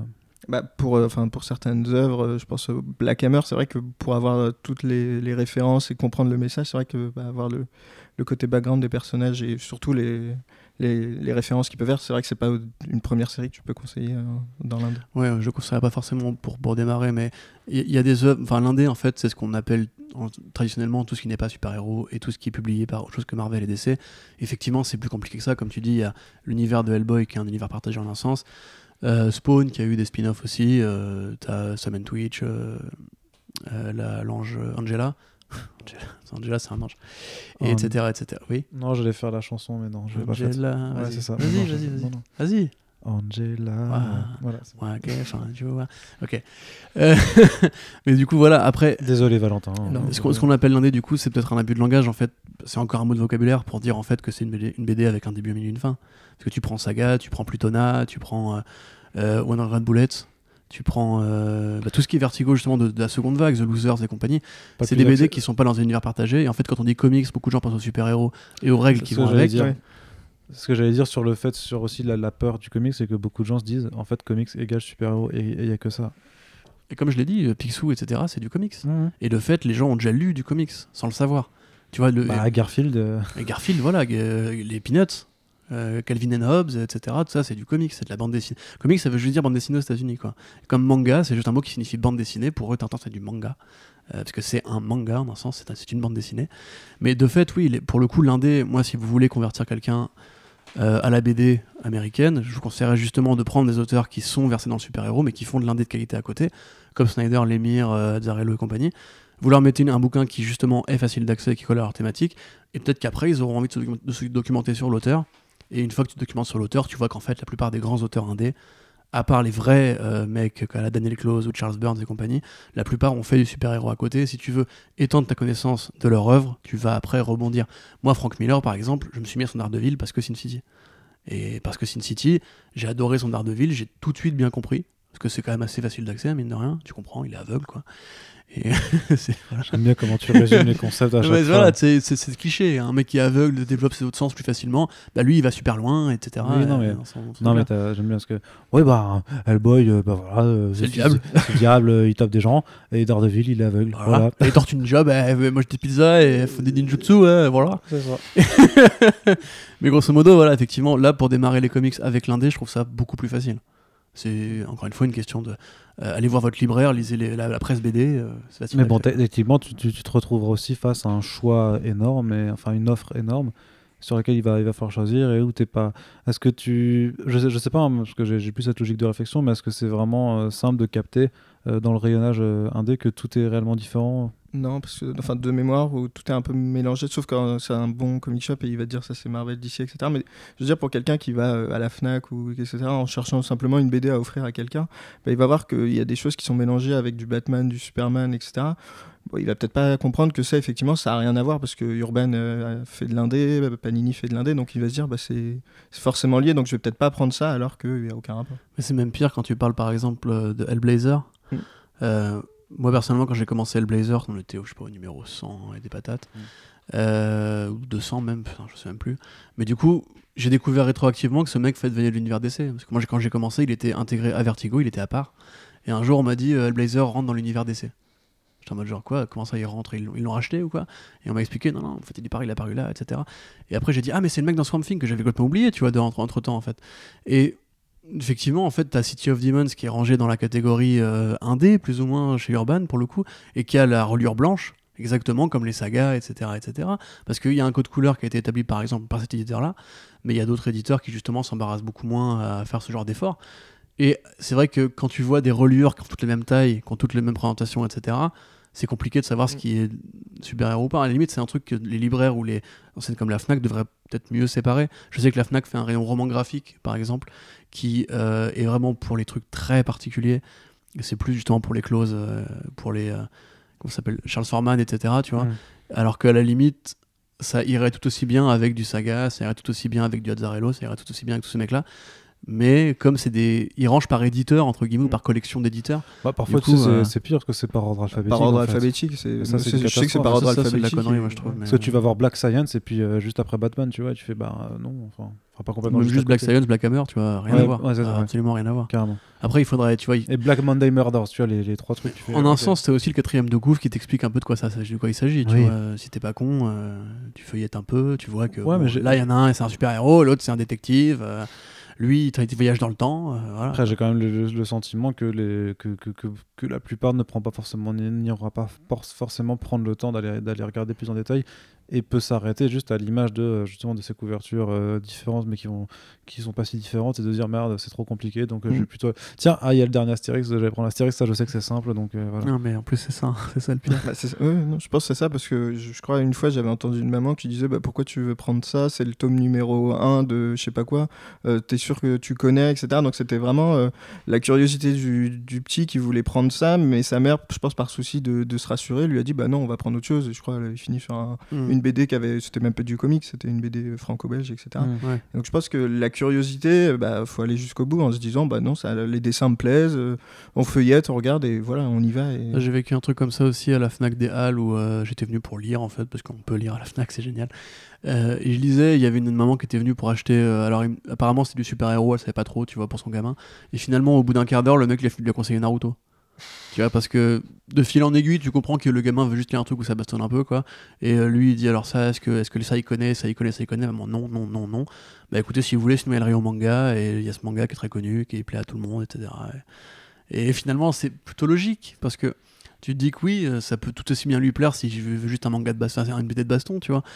Mais le fait est que si t'es un gamin qui justement a des codes culturels encore un peu limités, de fait, tu vois, euh, si on te dit euh, est-ce qu'il est qu'il aime bien Batman, est-ce qu'il aime bien ce Batman, est-ce qu'il aime bien ce personnage là, là, là, là, bah euh, c'est pas forcément facile de rentrer justement quand tu quand tu fais pas le geste toi-même de prendre au hasard et de te dire bah, je vais je vais prendre mon courage à deux mains, je vais y aller, je vais ouvrir le truc, je vais accepter comme tu dis d'être perdu, d'avoir la tête sous l'eau pendant euh, pendant six chapitres, après ça, ça commencera à, aller mieux quoi. Mm, mm, mm. D'accord. Non, non. Excuser ma condition physique, euh, s'il vous plaît, euh, chers auditeurs Ouais, et, auditrices. Un dernier point ou pas sur la partie difficulté, accessibilité, ou tu penses avoir fait le tour je euh, pense que- parce que dans ce cas, oui. Le prix Ah oui, Oui, ça, ça, prix, ça, oui, j'y ai pensé oui. quand on parlait de cinéma, quand on parlait des films, où effectivement, tu as le prix. Ouais. Ça coûte cher hein la bande dessinée. Parce que justement, quand tu dis que les, les gens se sat- satisfont des films, parce que bon, euh, quand on disait parce qu'ils ont leur dose euh, tous les six mois pour aller voir un film Marvel, euh, c'est aussi qu'effectivement, euh, ça compte aussi pour les séries par exemple sur Netflix ou sur Amazon Prime. Euh, quand tu mets euh, 12 balles pour un an, un mois d'abonnement, pardon, pour avoir tes séries Marvel et, le, et tous tous les autres trucs qu'il y a, versus 15 balles minimum, on va dire, allez, mettons 14 balles, je crois que le, vraiment le minimum du minimum quand il n'y a pas un prix de, de lancement. ouais, de lancement à 10 euros. Je crois que vraiment maintenant le minimum il est à 14-15 euros. Quoi. Euh, et maintenant en plus, euh, chez, bah, chez Panini ça a augmenté, c'est, à Mm. 18 euros euh, le, le, le hardcover. Quoi. Alors qu'à l'inverse, encore une fois, comparaison au manga, euh, Ouais, le alors manga, là, c'est du- souple, ça coûte pas cher, c'est du noir et blanc. C'est Ouais, Quand j'étais ado, forcément c'était 5, 5, 60 un manga, bah, tu prenais ça et tu sais, voilà, ça te faisait Et ta encore, hein, t'avais les Yu-Gi-Oh à l'époque. euh, moi, je les ai saignés. Le truc, c'était à 5 balles, quoi. Ouais, voilà. J'étais fou. moi aussi j'en ai acheté plein des Yu-Gi-Oh! Donc, Ah, j'adorais, génial. Meilleur manga. Bien vraiment- mieux que le dessin animé qui était pourri. Ouais. Mais euh, Bah, un jour, on ça- fera un dossier Yu-Gi-Oh sur 9 art. putain, Mais c'est ouais. vrai que voilà, 5 euros, contrairement à euh, bah, pour un ado, je pense qu'il va vouloir commencer à lire. C'est vrai que c'est. Pour euh, 15 euros euh, une BD, c'est vrai qu'il peut avoir 3 mangas par exemple. Ouais, bah après, ça, je trouve c'est que ce qui, ce qui est un- quelque part injuste par rapport enfin les comics, je veux dire, la bande dessinée franco-belge aussi, techniquement, elle est Mm. assez élevée le prix par rapport au manga de toute façon, tu vois. Donc, entre le, le- le franco-belge et le comics, techniquement, je dirais que c'est quand même plutôt kiff-kiff, non Parce que techniquement, d'un point de vue euh, quantité de Ouais, pages sur le prix, dire, tu ouais. t'es gagnant quand même. Le franco-belge, euh, moi, je trouve que c'est un peu une escroquerie quand même. Bah, c'est souvent très- 13 balles pour les 46 Je pages. là, comprends, 48 on pages, a une hein. tradition, une culture, en plus ça coûte Après, ça, coûte de la thune à imprimer, hein, une BD, euh, et les auteurs en même temps n'ont pas les mêmes. Enfin, il faut payer les auteurs directement sur la vente de l'album, alors qu'en France, on achète la licence euh, de tel ou tel produit et on le vend sur un truc qui a déjà été rentabilisé aux États-Unis. Donc, évidemment, c'est Enfin. pas le même circuit. En plus, il y a le- la double publication aux États-Unis, single plus hardcover plus vente à l'étranger. Donc, c'est un triple circuit même Ouais. euh, que la BD, forcément. Voilà. Mais moi, je- très honnêtement, j'achète plus franco-belge. hein. je trouve ça vraiment, je trouve c'est une, je trouve c'est une arnaque. Très honnêtement, 60 balles pour 15 balles, je, 60 pages pour 15 balles, je trouve, enfin, j'ai pas les moyens déjà pour commencer. Et accessoirement, quand tu sais que tu vas avoir 180 pages pour et c'est pire en manga, parce que le manga, c'est vraiment le rapport qui a été pris. Après, il y a un truc à dire, c'est que les mangas, euh, pour les séries comme des shonen, par exemple, ça tire souvent beaucoup plus en longueur que les, comics. Pas forcément en nombre de pages, mais par exemple, tu prends Dragon Ball 42 tomes. One Piece, on est au 90, je crois, un truc comme ça. Naruto, ça a bien fait 60-60 tomes à peu près. Euh, chez Batman, si tu veux lire une série complète comme celle de Snyder, Snyder, c'est quoi? C'est 8 tomes euh, du run de New 52 Bah, mine de rien, 8 tomes x 15 par rapport à 40 tomes x 6 je sais pas si le rapport, tu mm. vois, est-ce que vraiment tu t'y retrouves ou pas. Mais après, voilà, ça dépend ce que, tu es prêt à mettre. Ouais.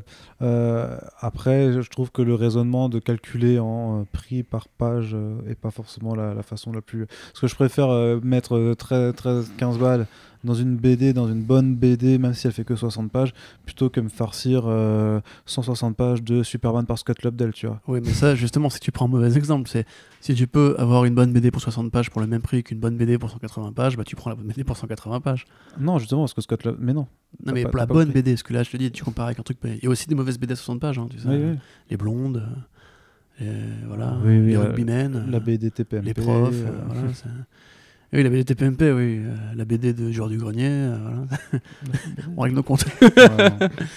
Mais tu vois, voilà, pour le coup, moi je trouve quand même. Bon, après, pour revenir à au-delà du comparatif, je trouve quand même que. Parce que le manga, en fait, a plus d'attrait chez les jeunes, je pense, que le franco-belge aujourd'hui. Euh, je trouve ça quand même super cher, quoi. Tu prends Airboy de. merde, de James, Robinson. voilà, et cet artiste, voilà. Greg Kinkel, je crois. Bref, peu importe, un Greg. c'était quoi? C'était 19-20 balles? Pour quatre numéros. J'étais en mode genre, eh, quand même, quoi. Après, c'est Glénat, c'est de la belle édition, il n'y a pas de souci. En plus, ils font des belles BD chez Glénat. Mais quand même, ça, ça douille sa mère, quoi. Et justement, je parlais de l'époque où moi, je commençais à investir une bonne partie de ma paye en BD. J'en achetais pas non plus beaucoup. tu vois, c'est c'est que pour, euh, pour 200 balles par mois, tu peux avoir 10 BD, quoi. Si tu prends en plus justement tout ce qui est intégral, enfin les, les, beaux reliés de Panini euh, de Daredevil ou quoi, c'est 35 euros. 35 euh, euros, il faut les sortir quand même, quoi. Et... Bah, c'est vrai qu'après l'achat de BD, je sais que ça peut être souvent pour un cadeau, pour des choses comme ça. C'est vrai que ça va pas être un achat régulier que tu vas avoir, mais euh, je sais que par exemple euh, pour un, anniversaire, etc., bah, offrir une BD euh, qui peut être bien, c'est vrai que sur le moment, c'est un achat intéressant. Ouais, bah oui. Mais après, ça, tu vois, c'est dans ton cas. La plupart des, gros lecteurs, justement, achètent régulièrement de la BD. Et mine de rien, c'est un budget. Moi, comme je l'ai dit tout à l'heure, j'ai vraiment commencé à lire massivement de la BD à l'époque où j'ai commencé à avoir un pouvoir d'achat. Parce que quand j'étais ado, bah, j'avais pas de thunes, donc je téléchargeais et j'allais en, en, médiathèque. Après, quand j'étais employé chez McDo, bah, j'avais peu de thunes, donc j'achetais chez Gibert, grosso modo. Et aujourd'hui, bah, maintenant que j'ai vraiment du bif, bon, il se trouve que je suis devenu rédacteur pour Comics Blog entre temps et que du coup, on reçoit les BD. Mais j'en achète encore assez régulièrement et euh, bah, mine de rien, je, dois quand même faire des choix. Mmh. Tu vois, justement, maintenant, j'achète vraiment les BD que j'ai envie de posséder. C'est l'achat curiosité, l'achat euh, prise de risque, je l'ai plus du tout. Parce que c'est un budget et que mine de rien, bah, il y a d'autres trucs à. Parce que quand tu deviens adulte, t'as d'autres trucs à payer. T'as d'autres loisirs aussi. Et je trouve quand même que ça reste assez cher. Le problème, c'est qu'on peut pas vraiment leur faire ce reproche-là, parce que euh, si c'est aussi cher, c'est pour des raisons de coût déjà euh, incompréhensibles. Et aussi parce que comme le lectorat est pas non plus... Euh, comme pour les kiosques, tu vois pourquoi les kiosques le prix augmente? Parce qu'il y a de moins en moins de lecteurs et que de fait, tu es obligé de rentabiliser la moindre vente. Donc si tu veux faire le même chiffre d'affaires à la fin de l'année et que ton lectorat y baisse, bah, tu es obligé d'augmenter les prix.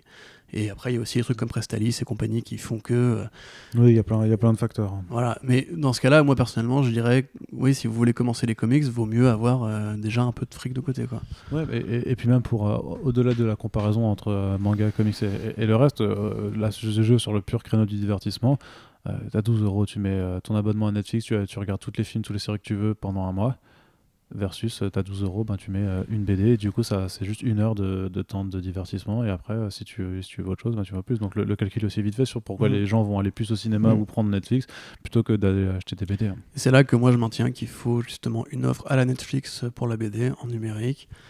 L'abonnement mensuel à la Marvel Unlimited, tu vois. Mais voilà, mais ça, ça existe. Ouais, non, mais il faut une plateforme à la graphite, tu vois, il faut une plateforme unique avec d'autres modes de d'autres business models parce que justement tu t'enfermes ta BD dans un, standard de prix qui fait que c'est pas évident de, d'en acheter massivement, alors que justement, si tu passes par des offres comme Graphite ou comme Sequence City, mais même, même les promos comme Comixology, je veux dire, des fois ils font des trucs, des promos à 1 balle le numéro. ah bah, le numéro, moi ça va, hein, je t'en prends 20 par mois, tu vois, bah, même plus que ça en fait. Mais euh, comme j'ai dit, moi je considère qu'il n'y a pas de honte à pirater s'il faut, Mais tu, mais tu s'il faut vas- compter vous convertir ensuite en lecteur régulier et euh, consommateur euh, réel. Mais pour beaucoup de gens, je pense que le- les offres de piratage existent aussi parce que justement, au-delà du côté c'est gratuit, le numérique permet une facilité d'accès qui, n'a pas d'équivalent légal aussi pointu, aussi complet, aussi, euh, aussi facile en fait. Hmm. Et euh, je, je- j'aimerais un Spotify du comics, tu vois, par exemple. Tu payes ton abonnement mensuel de 20 balles par mois et tu peux lire ce que tu veux. Tout ce que tu veux. Et finalement, si tu peux convertir de nouveaux lecteurs, comme Netflix a fait. hein. Avant Netflix, les gens téléchargeaient. Et un jour, bah, ils, sont, ils ont arrêté de télécharger parce que c'était quand même tellement beaucoup plus facile.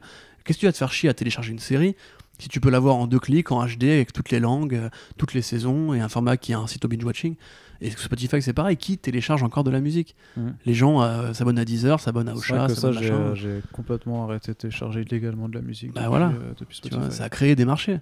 Et mine de rien, euh, peut-être que les gens ont, découvert de nouveaux groupes grâce à ça aussi, tu vois, ou des nouvelles séries comme Netflix par exemple grâce à ça. Quand un truc arrive sur Netflix, tout le monde le regarde. Après l'Académie, c'est la preuve. hein.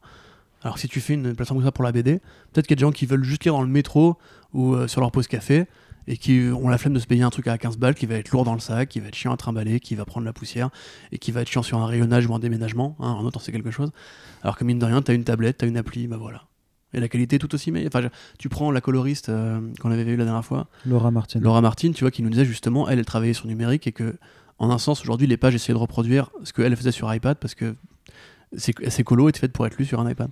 Et il y a beaucoup d'artistes qui Oui, pensent oui. comme ça aujourd'hui. Oui, oui, mais après, comme dit, il y a quand même un, un attachement, ça c'est c'est Mm. impensif, quoi, mais il y a un attachement de toute façon en France au- à l'objet, à la bibliothèque, parce que Ouais. tu peux avoir ta tablette, je suis d'accord, mais euh, t'aimes bien aussi, euh, et notamment dans, dans, dans le, dans, dans le lectorat de comics, où il y a clairement un, un côté de collection hein, qui, est, qui, qui est inné en fait. Quand, quand tu commences des comics, t'as envie d'avoir ta belle bibliothèque de comics parce que, parce que t'es fan, et parce que t'es un lecteur, parce que t'as envie de la montrer, tu vois. Je veux dire, Ouais, à chaque, ça, à je chaque m'en fois, les couilles, à perso, chaque mais- fois. Non, non, mais peut-être que tu n'entends pas les couilles, mais tu sais que euh, ça, ça fait joli, tu es, content, tu peux aller te, te rechercher tes œuvres, tu peux te les faire signer, tu as, un rapport au Bien livre. sûr, en non, fait, mais qui l'objet est beau, mais il y a encore des vinyles qui sortent aujourd'hui. Mhm. Alors qu'il y a Spotify et Deezer, et ça marche encore très bien. Voilà. Il y a encore des gens qui achètent des DVD et des Blu-ray parce qu'ils veulent l'objet et qui veulent le faire signer. Si, si, je t'assure. Ouais, J'ai un Blu-ray un, un Blu-ray de La Mouche dédicacé par Cronenberg chez moi, si tu Ah, veux. pas mal, ça. Voilà, je peux te le montrer comme ça. Voilà. Mais ça va pas forcément tuer ce marché-là. C'est pour les gros fans qui continueront d'acheter les gros fans. C'est pour créer de nouveaux lecteurs. Tu t'es tourné vers le numérique, toi, ou pas Eh ben, en fait, c'était ça. En fait, ça dépend vraiment de, de l'œuvre en question. Je sais que par exemple, j'aime bien avoir la forme, le format papier de Watchmen Multiversity parce que c'est des gros pavés et en fait, je sais que bah là, je suis attaché à l'objet. Par contre, euh, je sais pas, le, bah, le, le run de Tom King sur Batman, bah, je sais que c'est les singles, je les ai en version numérique, ça me suffit entre guillemets parce que je sais que là, c'est pas un objet que- auquel je tiens parce que voilà, c'est des singles, etc. Mais c'est vrai que ça dépend vraiment de, de l'œuvre en question. Donc, je pense que ça dépend de l'affinité de chacun euh, avec. Ok, de la- de la- de l'affinité, oui, d'accord, pardon. Euh, très bien, donc je pense qu'on peut aborder le, deuxième axe euh, de ce podcast, qui est plus généralement, ouais, quels conseils euh, donner pour se mettre aux comics Tu avais, un premier axe, euh, Valentin, va Euh, bah, déjà, c'est le problème toi. de la langue. En fait, c'est de savoir déjà si c'est VF ou VO, parce que je reviens à la question du niveau d'anglais euh, de tout à l'heure. Bon, c'est vrai que la VF, ça reste pour moi la, la porte d'entrée la plus simple, parce qu'on va pas se compliquer la vie avec l'anglais, avec le vocabulaire. Et voilà, maintenant, depuis l'arrivée d'Urban et Panini, c'est vrai qu'on a, eu- enfin, les traductions sont quand même assez correctes. On a, même si, en fait, la, tu perds le côté, le sens principal du texte de l'auteur, parce qu'il y a son phrasé, il y a ses, il y a ses mots, etc. Mais pour au moins rassurer un lecteur, je pense que la VF, c'est une belle porte d'entrée au début. Oui. Tu, euh, tu vas dans son sens, toi? Bah, moi, je lis en VO depuis, euh, depuis, pff, depuis 10 ans. Non, j'exagère, depuis 7-8 ans. Bah, depuis les New 52, en fait, donc depuis 8 ans. Euh, je trouve, comme tu disais tout à l'heure, c'est c'est pas un vocabulaire très pointu, les super-héros. Si tu comprends, en plus, ça peut même t'aider à travailler ton anglais. Euh, Après, moi, ce que j'aime dans la VF, justement, c'est plus le, le standard de publication. Mais effectivement, on le remarque même sur les, sur les, les chiffres du site. Euh, Une review VF euh, fait forcément plus d'attrait qu'une review VO parce que les gens sont attachés au français. Après, la qualité de traduction, ça dépend. Moi, je trouve que Panini n'a pas forcément les, les meilleurs euh, traducteurs, en tout cas pour tout ce qui est Marvel. Euh, Il y a des trucs qui sont mieux traduits que d'autres. Euh, par exemple, bah, on, on cite souvent Toriol pour euh, Walking Dead, mais c'est vrai que moi, depuis que je, depuis que je lis Toriol, justement, qui reprend euh, les, textes les textes pardon, de Kirkman, je n'arrive pas. Comme j'ai dit, j'ai jamais fait. Mais j'arrive pas en fait. Quand je regardais la série Walking Dead, je trouvais ça moins bien écrit que euh, les textes de sur Walking Dead. Donc euh, effectivement, la VF ça peut être super bien. Ça peut être moins bien aussi. Il y a des mecs qui s'en sortent très bien. Tu vois, mais genre Batman et Tom King, je trouve que c'est bien, bien, traduit par exemple. Ils arrivent bien à jouer. En fait, tout Tom King, c'est bien, bien, traduit, je trouve. Ils arrivent bien à jouer avec les répliques cycliques et à trouver mm. des équivalences. Par contre, par exemple, le Hawkeye de Fraction Era, tu sais, avec le, gimmick des, des, gangsters ukrainiens qui disent bro. Bro, Voilà. Bro, euh, je sais plus comment ils l'ont traduit, mais, mais ils l'ont dit frangin, je crois. C'est ah, frangin, tu vois. Il y a des petites bulles où il y a écrit frangin, euh, limite en diagonale, tu vois, ça passe pas bien du tout, quoi. Et il y a des gouailles, en fait, que tu peux pas traduire. Il y a des gouailles qui, qui, qui, se méritent en VO, en fait. Et ouais, des je considère que tu peux faire les deux, en fait, quoi. Puis il y a des jeux de mots que tu n'arriveras pas à capter. Tu te souviens dans la scène de War of Jokes and Riddles? Tu sais, où en fait, tu as toute la cour de, du Riddler qui décrit une devinette. Tu te souviens pour comment un mec s'évade euh, avec une planche et une truc de bois là. Il faudrait que je vous la repose sur Twitter, mais euh, ça avait été grave bien traduit justement avec une, avec une équivalence incroyable de, de jeux de mots culturels euh, du patois français, etc. Et là pour le coup c'était vraiment bien foutu parce que vraiment il y a des jeux de mots que tu peux pas trouver. C'est ce que c'est ce que nous avait dit hein, Macma en, mm. podcast. Hein. c'est pas juste de l'adaptation quoi. Ils avaient utilisé un autre mot, mais voilà et le texte faut le travailler, faut le retourner, faut faut lui faire comprendre que, qui c'est le patron quoi. Et puis et, tu, et, tu, le digères après comme ça. C'est pas juste effectivement tu peux pas te permettre de, de littéraire. Mais c'est vrai que de toute façon, euh, de toute façon même, il y, a une question euh, qui, sauf si tu es supporté sur le numérique, auquel cas je trouve que la VO est plus accessible que la VF parce qu'il y a quand même certes, on a euh, Isneo ou Second City qui proposent des comics aussi sur, sur les plateformes, mais as, je trouve que quand même le catalogue est beaucoup moins bien fourni en, VF en termes de comics en numérique, alors qu'en VO, effectivement, tu vas sur Comixology, grosso modo, t'as tout quoi. Mm. Comixology ou. Pas tout, mais il y a plein, il y a quand même pas mal de choses. Ouais, il y a, les grands. Il y a quand même la, la, race de trucs. Et puis tu fais un truc très simple, c'est que tu vas sur le Humble Bundle aussi euh, tous les mois, tu regardes. Et souvent, ils font beaucoup d'offres comics machin. Tu oui, oui, il euh, leur manque quand même pas mal de tout Thousand AD, de Dornan Quarterly, enfin tout ce qui est vraiment super indé justement. Euh.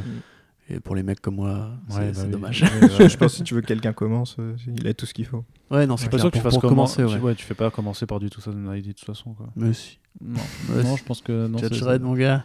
C'est pas. Tous les matins. Non. Avec les Dark Judge.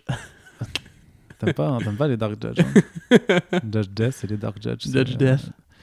Euh, qu'est-ce que je veux dire? Oui, ensuite, euh, second point. Euh, faire jouer la curiosité. Je l'ai déjà dit tout à l'heure, mais c'est vrai que bah, tu as une affinité pour un personnage, bah, peu importe ce qui a été fait, tu y vas et tu, et tu te lances dedans. Je sais que par exemple, moi, bah, on va revenir sur Scott Lobdell, mais Red Hood, je connaissais juste le nom et j'avais lu la légende de Red Hood, je crois, et voilà. Et là, quand c'est sorti en Rebirth, bah, je me suis dit, j'aime bien le personnage. Bon, bah, c'est vrai que Scott Lobdell, je suis allé pratiquement jusqu'au bout du run et c'est devenu, voilà, n'importe quoi. Mais le, par exemple, l'affinité, c'est ce qui m'a fait tenir au personnage en me disant, bah, sur le début, et c'est vrai que le, les, je crois que ça doit être les 15 premiers numéros, c'est vrai que les dessins sont, sont super bien. C'est Dexter Soy, Donc voilà, je pense que l'affinité envers un personnage te fait y aller, même si, voilà, t'as peur de, on revient à ça, mais t'as peur d'avoir la tête sous l'eau, t'as peur de ne pas comprendre les références. Euh, il commence par Black Mask, bah, tu savais pas qui c'était avant, juste un mec de la pègre, etc. Donc c'est vrai de faire jouer toi ton affinité et un, un personnage et tu y vas et et voilà, et peu importe, même si euh, on t'a dit que c'était nul, au moins toi tu, tu y allais. Ouais, c'est vrai, moi c'est marrant parce que j'ai fait aussi euh, découvrir à, à Océane euh, Sex Criminals et The Infinite Loop. Pareil, parce que c'est des thématiques, voilà, pour ne rien me cacher. Donc ma copine aime beaucoup tout ce qui est un peu girl power et, et thématiques LGBT. Et du coup, en fait, c'est par justement cette affinité-là que je lui ai fait découvrir Chartier, que depuis elle aime beaucoup et qu'elle suit un peu et euh, Fraction aussi. Du coup, bah voilà, maintenant j'attends juste de lui filer November en VF quand ça sortira. Euh, moi personnellement, c'est vrai que c'est Daredevil par exemple justement qui est devenu vite un, un des personnages préférés, qui a fait que j'ai suivi euh, quasiment tous les runs qui se sont faits à ce jour. Et au final, oui, c'est vrai que quand t'aimes bien justement un personnage ou quand quand il sert de guide, mais Batman, hein, tout simplement, Batman c'est la porte d'entrée de l'univers DC pour tellement de gens. Enfin, tellement de gens juste aiment Batman avant d'aimer l'univers DC et puis ils croisent un tel, un tel, un tel. Et même Metal, je pense que ça va. Ça, auprès des fans de Metal. Metal, c'est imbitable hein, quand t'as mm. pas. je pense commencer par Metal. bien sûr, mais je pense plutôt, dans ce cas-là, plus généralement, l'œuvre de, Scott Snyder, qui passe quand même par des points euh, qui impliquent la Justice League, qui impliquent Swamp Thing, etc. Tu peux peut-être faire des, détours à travers Batman dans un univers qui est plus vaste que ça. Tu vois Comme même Swamp Thing, moi, m'a fait découvrir aussi des trucs de l'univers Vertigo qui après m'ont fait que j'ai continué à les suivre en indépendant, en fait. Mm. Mais après, c'est-à-dire que même si tu joues sur ta curiosité, et même si effectivement, c'est vrai qu'un conseil qu'on entend très souvent, c'est juste de dire voilà, il y a un personnage qui te plaît, qui alors qui te plaît parce que tu connais juste vaguement ce qu'il sait, ou parce qu'il te plaît juste d'un point de vue physique, c'est-à-dire tu, tu vois son look, tu fais ouais, j'aime bien sa gueule, euh, ça, ça, me parle. Euh, il y a des récits qui sont plus qualifiés euh, pour être une bonne porte euh, de démarrage que, d'autres. Par exemple, pour Batman, typiquement, tu vas pas commencer avec Batman Metal, tu vas commencer avec un, D, un, DKR. Hush, c'est le blockbuster qu'on conseille à mm. tout le monde. Ah euh, Year One, euh, Amère Victoire, long, long, Halloween. Tu vois, il y a quelques classiques comme ça que tu conseilles généralement parce que, effectivement, c'est des récits qui réussissent malgré les âges. Et bah, être hyper accessible parce que tu n'as pas besoin de tout connaître même si au final Hush, euh, Hush fait intervenir quand même beaucoup de personnages. Hush, ça, en fait, ça te donne une belle galerie des personnages euh, amis et ennemis, et donc c'est vrai que ça peut. Ça te met le pied à l'étrier. Mm. Tu vois, moi, moi genre, c'est Kian Tress. Bah voilà, tu comprends, tu comprends que Jason Todd est mort, c'est quand même un élément euh, enfin très, très, très, important à l'époque de du paysage de DC Comics. Alors ça prépare pas forcément à tout ce qui va être Wargame et compagnie, mais c'est vrai que tu, tu vois tout le monde et du coup, tu comprends plus ou moins qui est tout le monde par rapport à Batman, ce mm. qui est déjà vachement bien pour comprendre Gotham City. Après, euh, voilà, peut-être qu'on pourrait faire une, pas une liste de trucs pour commencer, mais moi, c'est vrai que pour le coup, bah, Year One, que j'avais acheté juste après euh, La Cour des Hiboux, euh, et même La Cour des Hiboux, qui est un très bon volume pour commencer, mm. je considère que c'est la meilleure porte d'entrée pour Batman, parce que justement, c'est assez distant et diffus pour que tu comprennes vraiment ce que ça change dans le paysage de la BD quand cette œuvre-là apparaît. Après, Watchmen, bah, c'est très euh, tout à fait perméable et ça ouvre la porte d'Alan Moore qui, qu'on le veuille euh, ou non, est le plus grand auteur des comics de tous les temps. Donc, partant de là. c'est vite dit ça, non? Partant de là, après, tu peux te faire une culture sur qui se sont inspirés de lui, qui est Grant Morrison, qui est Warren Ellis et compagnie. Pour le coup, voilà, Vertigo, moi je considère vraiment de commencer, euh, si vous, ça vous intéresse de savoir ce qu'était Vertigo à l'époque, euh, il faut lire évidemment Alan Moore, il faut lire Marvelman et il faut lire Swamp Thing. Deux trucs qui, se, sont faciles à prendre en, cours de route. Euh, d'autant qu'en plus, il y a Swamp Thing qui est arrivé chez, chez Urban récemment. Euh, et partant de là, en fait, vous commencez à avoir une vision plus large du spectre, wink wink, des personnages bressons, enfin de la ligne Dark. Et ensuite, c'est facile de rebondir sur le présent avec le volume de Snyder, le Animal Man de Jeff Lemire qui est connecté, de rattraper les Blazers qui sont aussi arrivés en VF et au final bah, d'avoir un, paysage assez précis de, des premiers temps de la ligne Vertigo avec les, principales, les personnages principaux. T'as as commencé comment toi du coup? Euh... Quels ont été tes, premiers choix de lecture quand tu t'y bah, Je crois que ça doit être Batman Hush pour euh, côté Batman de mémoire parce que ouais on me l'avait offert hein, et on lui avait expliqué que c'était très bien pour commencer c'est vrai que ça et après ouais bah, on reparlera après mais les crossovers mauvaise idée euh, je pense à mhm. Marvel et, et, notamment Civil War pour Superman, tu aurais euh, Kryptonite, Darwin Cook et Tip Sale. Pour moi, je considère que c'est un peu une petite base. Euh, Kingdom, c'est pas le plus accessible. Kingdom Come, c'est peut-être une sorte de DKR qui est pas forcément facile d'accès, mais qui est tellement bien fait. c'est pas facile d'accès. Ouais, mais qui est tellement bien fait qu'en fait, il peut plaire à plus que des fans, à des fans de bande dessinée autres que les, que les super-héros. Mm. C'est-à-dire que c'est un, vrai chef-d'œuvre et du coup, un peu comme Hush, tu, tu, découvres tellement de personnages en fait dans cette, œuvre-là qu'après, quand tu les retrouves plus tard dans l'univers d'essai, comme Shazam par exemple, Wonder Woman, etc., tu finis par mieux les appréhender. Après, sinon, bah, il y a Birthright, euh, American Alien aussi, mm. et euh, tout le volume de Geoff Jones sur, sur Superman qui est vraiment euh, hyper, hyper open. En fait, il faut se mettre dans la tête d'oublier les origines, parce que les origines, tu regardes sur internet, je pense que tu les as et ça suffit. Parce qu'aller rechercher, bah, comme on disait tout à l'heure, Detective Comics 1, ça n'a aucun intérêt, je pense, pour la suite et mm. pour bien comprendre l'univers. C'est plus les origines story, au sens où, par exemple, Wonder Woman Earth One, facile d'accès, mm. Wonder Woman Year One, facile d'accès. Euh, Wonder Woman, euh, Iketeya, euh, c'est chaud quand même. C'est moins évident. Mais tu peux si tu veux. Bon, je ne pas trop cette histoire, je vois pas pourquoi c'était devenu un truc culte. Non, mais, Le, le, truc, c'est que techniquement, pour tout ce qu'il y a d'ici, tu peux te dire que tous les volumes 1 des New 52, aussi, enfin, ils ont été pensés comme des portes d'entrée à l'époque. donc ou, les, ou les premiers tomes de Rebirth aussi. Tu oui, mais par, exemple, tu prends Green Arrow, Green Arrow devient bon après Green Arrow 17 quand Jeff Lemire est. C'est vrai techniquement, ce sera le, tome, euh, c'est, je crois, c'est, c'est le tome 1 de Green Arrow euh, chez Urban, alors que c'est le volume 4 en VO. pour le coup, ça, ils et voilà, et puis t'as Green Arrow Year One de Deagle et Jock. En fait, oui, tout ce qui est déjà tout ce qui est Year One, c'est toujours un bon point hein, parce que ça explique en fait le motif du héros. Chez Marvel alors. Euh, chez Marvel, ah. Chez Marvel, bah. Parce que moi j'y ai pensé, je me suis dit, ouais, bah, Batman, tu vois, on connaît tous, il y a toujours voilà, Killing Joke, euh, mm -hmm. Year One. moi je me dis, Spider-Man, tu vois, tu veux commencer Spider-Man, tu fais comment?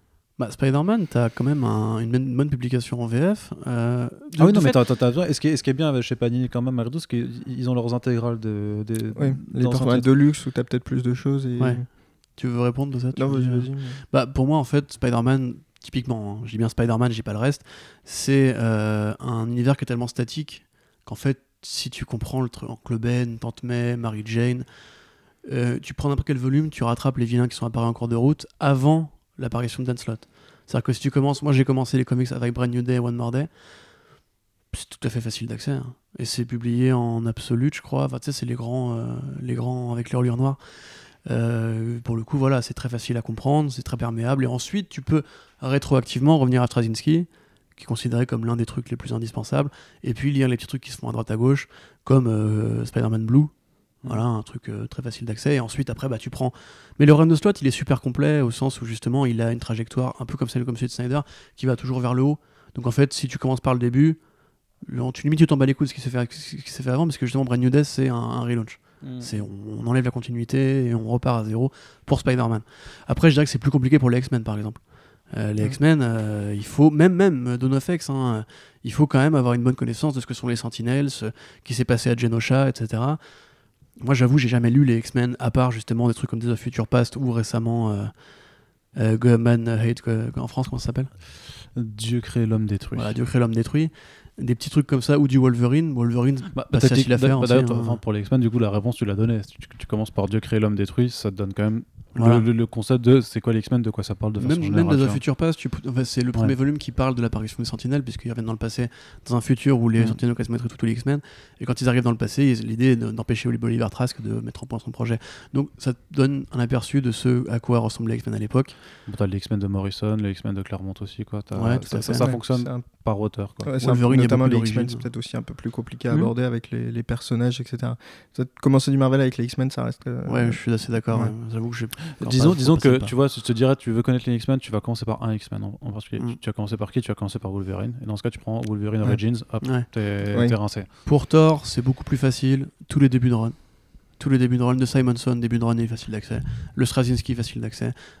Euh, si, oui, facile d'accès quand même, faut pas déconner. Euh, et le, le Jason Aaron est super facile d'accès parce qu'en fait, il va juste construire tout ce qui s'est fait avant. On s'en bat les couilles. Tu vas juste construire. Au pire, tu seras perdu sur un personnage. Tu ouvres Wikipédia et voilà. Et en, en général, tous les grands runs, euh, tu les prends au début et ça va. hein. Après, tu prends le pli. Pour Hulk, tu prends Bid Mantlo. euh, voilà, ça, ça passe très très bien. hein. Euh, Iron Man, moi je sais pas, j'y connais absolument rien en Iron Man. Bah, tu prends celui qui a inspiré le film, là, Oui, oui, l'arc, euh, comment il s'appelle l'arc? Ok, Extremis, je crois, non ouais. C'est le 3 ça du coup, non? Hein? C'est qui a inspiré Iron Man 3, non? Non, c'était non, c'était l'arc du premier. Ok. L'arc du premier. euh. Ouais. Euh, Qu'est-ce que je voulais dire? Je ne sais plus. J'ai perdu. mon- Doctor Strange, tu commences par euh, Aaron, puis tu remontes en arrière à Engelhardt, puis tu remontes ensuite en arrière à Ditko. Et là, t'es bien. Euh, bah, en fait, voilà, tous les personnages, grosso modo, cherchez juste les grands auteurs. Vous cherchez, euh, pas, franchement, dans Wiki, c'est expliqué. Hein, quel auteur a eu une période significative, définitive euh, Manfing, vous avez Steve Gerber, voilà, vous avez tous ces grands mecs, Jerry Conway, etc. Tous les, tous les grands mecs qui ont fait l'histoire des comics. Euh, vous prenez un moment donné T où les mecs apparaissent. Et en général, à l'époque, les mecs justement arrivaient à marquer leur territoire assez bien pour que, au bout d'un moment, tu te familiarises un peu avec ce qui s'est passé avant, et puis tu prends euh, le truc au, tu prends le train en route, et finalement tu Bah, le familiarises au truc, le paysage. c'est que voilà, c'est que par rapport à la spéci- spécificité du marché VF, c'est que si tu veux prendre, commencer en librairie, bah effectivement, tu vas prendre soit du one shot, soit du euh, donc du récit auto-contenu, soit un premier tome d'une série, qu'elle soit en cours, enfin mais un tome 1 quoi. Par contre, si tu décides de te lancer parce que c'est encore publié de- dans, dans les kiosques ou les softcovers, là par contre, c'est vrai que tu, tu réfléchis pas. En fait, tu prends le premier qui est disponible euh, chez toi, tu le lis, tu regardes ce qui t'a plu, machin, et après tu iras faire tes, tes recherches. Mais, dans- mais tu, tu suis, tu prends. Effectivement, c'est ce que tu appelles, enfin, c'est ce que tu dis, le- tu prends le train en marche parce que sinon, je veux dire, à un moment, je veux dire, tu sais pas nager, tu vois. Si tu te jettes pas à l'eau, tu sauras jamais nager. Donc à un moment, Ouais. c'est c'est ça quoi. Après, tu peux aussi faut- mourir si tu pas nager que tu jettes à l'eau. mais- Techniquement, tu mourras pas en, allant lire des comics. je te prends un, un exemple pour le coup. Euh, moi, quand j'avais commencé Black Panther, c'était euh, à la fin du run de Daredevil de Andy Deagle, puisque euh, quand le run de Daredevil de Deagle s'arrête, en fait, on est à Shadowland. Daredevil a cédé au mauvais au côté obscur, grosso modo, et s'impose un exil après avoir été battu par les personnages de Marvel de New York. Et à sa place, il demande à, à T'Challa de devenir un justicier des rues et de protéger El Skinchen en son absence. Moi, j'arrive là-dedans, je ne sais pas absolument pas qui est Black Panther. Je vois qu'il a un petit look à la Daredevil, puisqu'il y a encore un peu les petites ailettes. Euh, il- c'est un ninja aussi. Bon, c'est Frank Cavilla au dessin, donc bah, je kiffe, tu vois, donc je rentre dedans euh, au KLM. Et finalement, bah, après, beaucoup plus tard, j'apprends que le mec est roi du Wakanda, etc. Je dis, c'est quoi le Wakanda? Et euh, par ma curiosité personnelle, je vois que c'est Jack Kirby, le grand mec qui a fait tout Marvel, qui va dedans. Je lis le volume de Kirby et là je suis complètement largos parce que du coup j'ai absolument aucun code de, la, ce, que c'était à l'époque. Comme j'avais pas eu le Fantastic Four où il était apparu, Wakanda je comprends rien. Et l'univers de Kirby, du Wakanda de Kirby, c'est Shaper, c'est de la drogue. Et du coup, en fait, limite, j'avais plus compris quand c'était un mec à la qui votait des culs que dans sa nation mère, tu vois. Donc, c'est le côté guide aussi un peu piégeux parfois parce que Marvel fait des expériences euh, à droite à gauche qui, tu vois. Est ce que Valentin proposait, sinon, en dehors de choisir un personnage, c'est du coup Suivre un auteur. Et sur lequel, lequel, plus marquant ou un artiste, lequel plus marquant pour moi, ça a été bah, là, bah, le Tom King en fait, parce que je l'ai découvert donc j'arrivais sur Rebirth, euh, je sais pas qui c'était, je sais pas après s'il est Sheriff of Babylon, c'était avant. C'était avant, ouais. C'était avant, et en fait, bah, quand ça a été publié par Urban après, bah, je me suis dit, c'est vrai que bah, Tom King, pour le moment, je suis bien, euh, Batman, j'ai apprécié, etc. Et c'est vrai que Sheriff of Babylon, après, moi, c'est arrivé, c'est vrai que je me suis tout de suite jeté dessus en disant, euh, bah voilà, j'aime bien l'histoire, et au fur et à mesure, après, je suis allé à Mister Miracle, qui était, pour moi, au départ, je pensais que c'était bah, ultra compliqué, parce que je connaissais pas du tout le personnage. Mm. Et je trouve que Mister Miracle, et notamment l'édition d'Urban, est super bien faite pour ça, parce qu'au début, il y a les pages euh, explicatives, etc. Et qu'en fait, voilà, après, un auteur, une fois qu'on a, entre guillemets, qu'on apprécie son travail et qu'on apprécie sa manière de raconter, je trouve que ça peut être aussi un bon moyen de continuer euh, parce qu'on peut dire bah, j'ai fini de lire euh, je sais pas moi le run de Batman, je m'arrête là et voilà. Alors qu'on peut toujours creuser euh, de ce côté-là. C'était un 5 étoiles, non, le Miracle de, Urban, je crois. Je, je crois, oui. Ok. Important de le préciser. Ça fait très podcast très vendu à la cause. non, non, mais je m'en fous, je veux juste que vous le lisiez en fait. non, mais ça pourrait être été par, par Panini, serait pareil. Le, bouquin est extraordinaire mm. parce que c'est une, une, histoire extraordinaire. Et typiquement, justement, ça peut aussi. Parce que c'est quand même une vulgarisation des New Gods. Tu hmm. vois, c'est les bah New Gods vus par des yeux normaux en fait. Et du coup, ça peut même t'inciter après à rattraper justement le quatrième monde et compagnie qui mine et de rien. paire de manches quand même. Non mais c'est oui. Non mais mine de rien, si tu commences du, par le début, euh, je pense que ça va. Tu comprends, c'est une bah, religion, euh, une mythologie. Oui, oui, non, c'est pas incompréhensible. Après, les, le quatrième monde, t'as quand même euh, un tiers ou, ou une moitié des séries qui sont qui sont pas ouf non plus quoi. Autant le Mister Miracle les New Gods vraiment c'est excellent. Autant le Super Maspal Super Maspal Jimmy Lawson c'est euh, c'est pas c'est pas oufissime non sûr, sûr. donc ça, ça, ça, dépend mais et puis voilà le truc c'est que tu as voilà as les comics récents que tu vas prendre plutôt les comics modernes pour essayer d'être euh, surtout si tu en plus tu dis après que tu veux te mettre à, la lecture moderne c'est-à-dire à suivre vraiment le, le, fil. Et après oui tu as toute la partie aussi euh, archive on va dire Là, pareil, ce que, ce que, ce que je disais avant, ce que, ce que j'appréciais, tu vois, c'est que Panini, du coup, fait les intégrales d'un personnage par année, tu vois. Il y a euh, mm. Spider-Man 66, euh, Spider-Man 67 et tout mm, ça. Ils font ça, je trouve que c'est vachement bien pour, pour, euh, pour le travail de collection d'archives, de, de, pouvoir du coup redécouvrir vraiment comment ça a été publié à l'époque. Et je trouve que le meilleur truc là-dessus, par contre, c'est pour les X-Men de Claremont. Je trouve que du coup, les intégrales de X-Men de Claremont, c'est mortel parce que vous, du coup, avez euh, forcément déjà vu ces volumes euh, à la Fnac ou en médiathèque. Avec la, la, reliure jaune. Voilà, le, code, le, code, couleur, effectivement. C'est bleu pour les X-Men, je crois. Mm. Et euh, papier glacé, justement, qui, avec une belle colo qui reproduit bien l'esprit de l'époque. Effectivement, c'est vrai que Spider-Man, pour le coup, j'avais. Moi, j'avais fait 3 ans, je crois, de Spider-Man comme ça, ouais. Mm. C'est... Alors, c'est pas pour tous les personnages, hein, par contre, c'est vraiment pour les plus importants. Mais oui, c'est vrai que ça, pour commencer, c'est. Bon. Après, on en parlait tout à l'heure avec Valentin en off. Mais c'est vrai que lui, il a du mal avec les vieux dessins, par exemple. Ouais, ça peut, je peux comprendre que ça peut rebuter quelqu'un au début. Euh, je pense que tu vas pas proposer les classiques tout de suite euh, pour quelqu'un qui va lire son premier ou son deuxième comics, euh, etc. C'est vrai que les classiques, et notamment, bon, bah, pour beaucoup, ils sont, ils sont datés maintenant de, je sais pas, 30, 50 ans. C'est vrai qu'il faut y aller progressivement. et, par exemple, Daredevil, je, on en parlait tout à l'heure, Born Again, on commence peut-être pas avec celui-là parce que mm. c'est voilà, il y a plein de choses avant à mettre, à se mettre au point. Ouais, mais en plus, les comics ont aussi le défaut qu'à une époque, il y avait vraiment une ligne graphique qui était imposée. D'ailleurs, Jock en parlait dans, euh, dans euh, le podcast que tu as fait avec lui, c'est qu'en en britannique, j'allais dire, euh, en Angleterre, il, laissait plus souvent les artistes s'exprimer, alors qu'en Amérique, tu avais vraiment le trait soit le trait Kirby, soit le trait Gene Colan, etc., qui était, euh, soit le trait Romita, etc., qui était vraiment imposé euh, comme un standard. Et c'est vrai que si tu t'accroches pas à cette école de dessin, bon, moi j'adore, hein, personnellement, euh, mais je pense que ça vient aussi à mesure que tu découvres en fait ces trucs-là. Mais c'est vrai que si tu n'adores pas ce trait-là, bah, t'as quand même pas accès à une bonne partie de l'histoire des comics, parce que pendant très très longtemps, les comics ça a été un standard graphique, la ligne claire avec les aplats de couleurs, sans relief ni rien. c'est vrai que si t'aimes pas ce style graphique-là, bah, c'est compliqué d'entrer dedans, quoi. Mm. Donc voilà. Et après, ce qui, est, ce qui, est bien quand tu fais la stratégie de je veux suivre un auteur ou un artiste, c'est que si tu appliques ça à l'indé, c'est d'un coup, ça devient beaucoup, beaucoup plus facile. Carrément. Carrément. Mm. Bah, on est tous très nombreux, je pense, en France, à être des fans de Ed Brubaker, par exemple, qui, euh, depuis bien 10 piges, ne travaille plus du tout pour Marvel et DC, et qui alimente une bibliographie de, de très très bonnes histoires, de Fatal, Incognito, Criminal, et j'en passe et des meilleurs et Velvet euh, voilà, etc Fade, to Black, Fade Out effectivement. Euh, et voilà pour le coup c'est limite même plus du enfin c'est du comics dans les faits. Mais justement un fan de franco-belge qui juste veut lire de la BD polar en plus surtout qu'on aime beaucoup en France il rentre là-dedans mais les yeux fermés. C'est un auteur qu'il aime bien avec régulièrement les mêmes dessinateurs qui sont Steve Epting et euh, Eric La ah Michael Lark. Oui Sean Phillips ouais. oui Steve Epting c'est sur, sur, Velvet oui mais Sean Phillips et Michael Lark voilà, c'est une équipe créative euh, qui se renouvelle à chaque fois, qui se renouvelle son style à chaque fois, et, c'est super bien. Quoi. C'est juste que techniquement, quand tu veux commencer du comics indé, tu vas te dire par contre qu'est-ce que c'est le registre que j'aime lire en fait.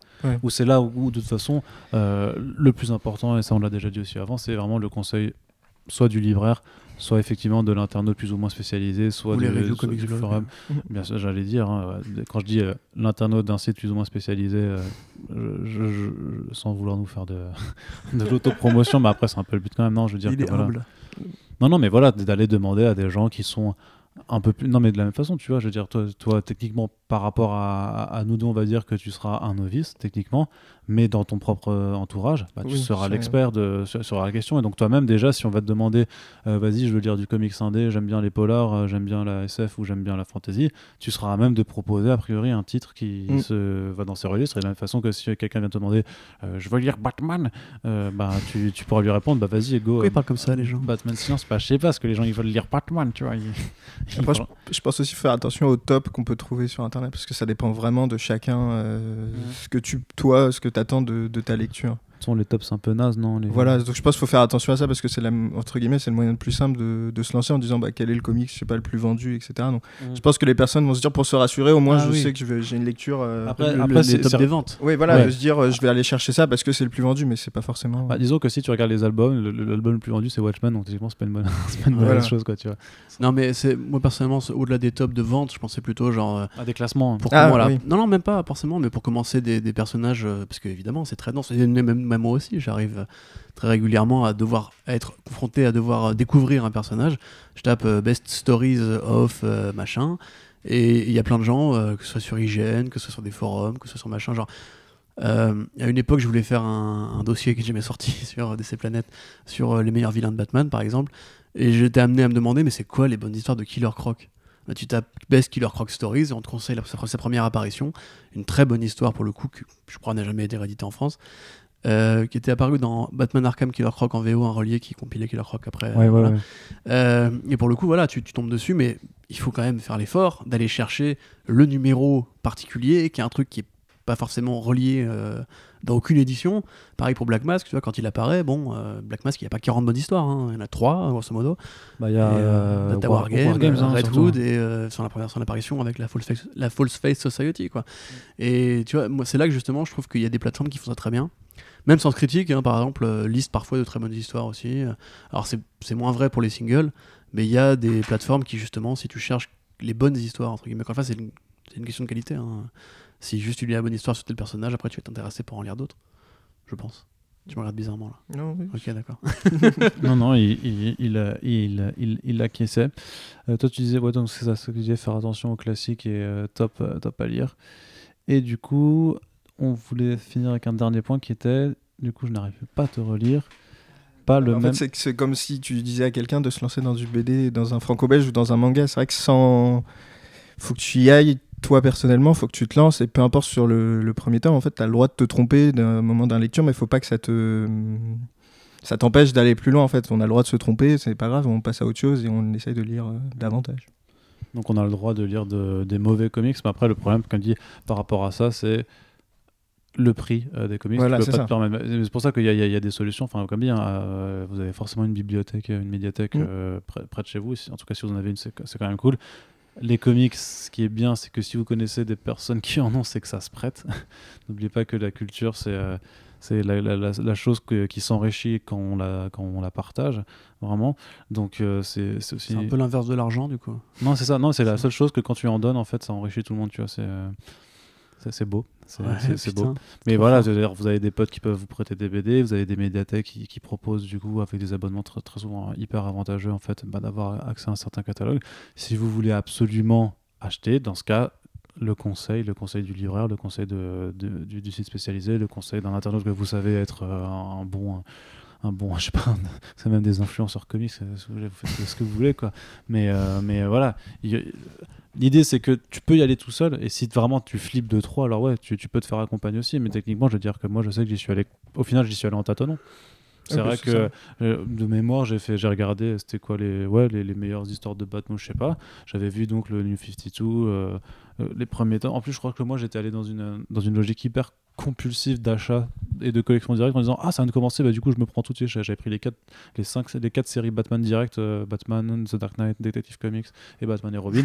Et juste vu c'était du numéro 1 il y avait déjà trois tomes de sortie. J'ai fait bon bah je prends les 12 tomes je m'en fous tu vois je dirais comme ça.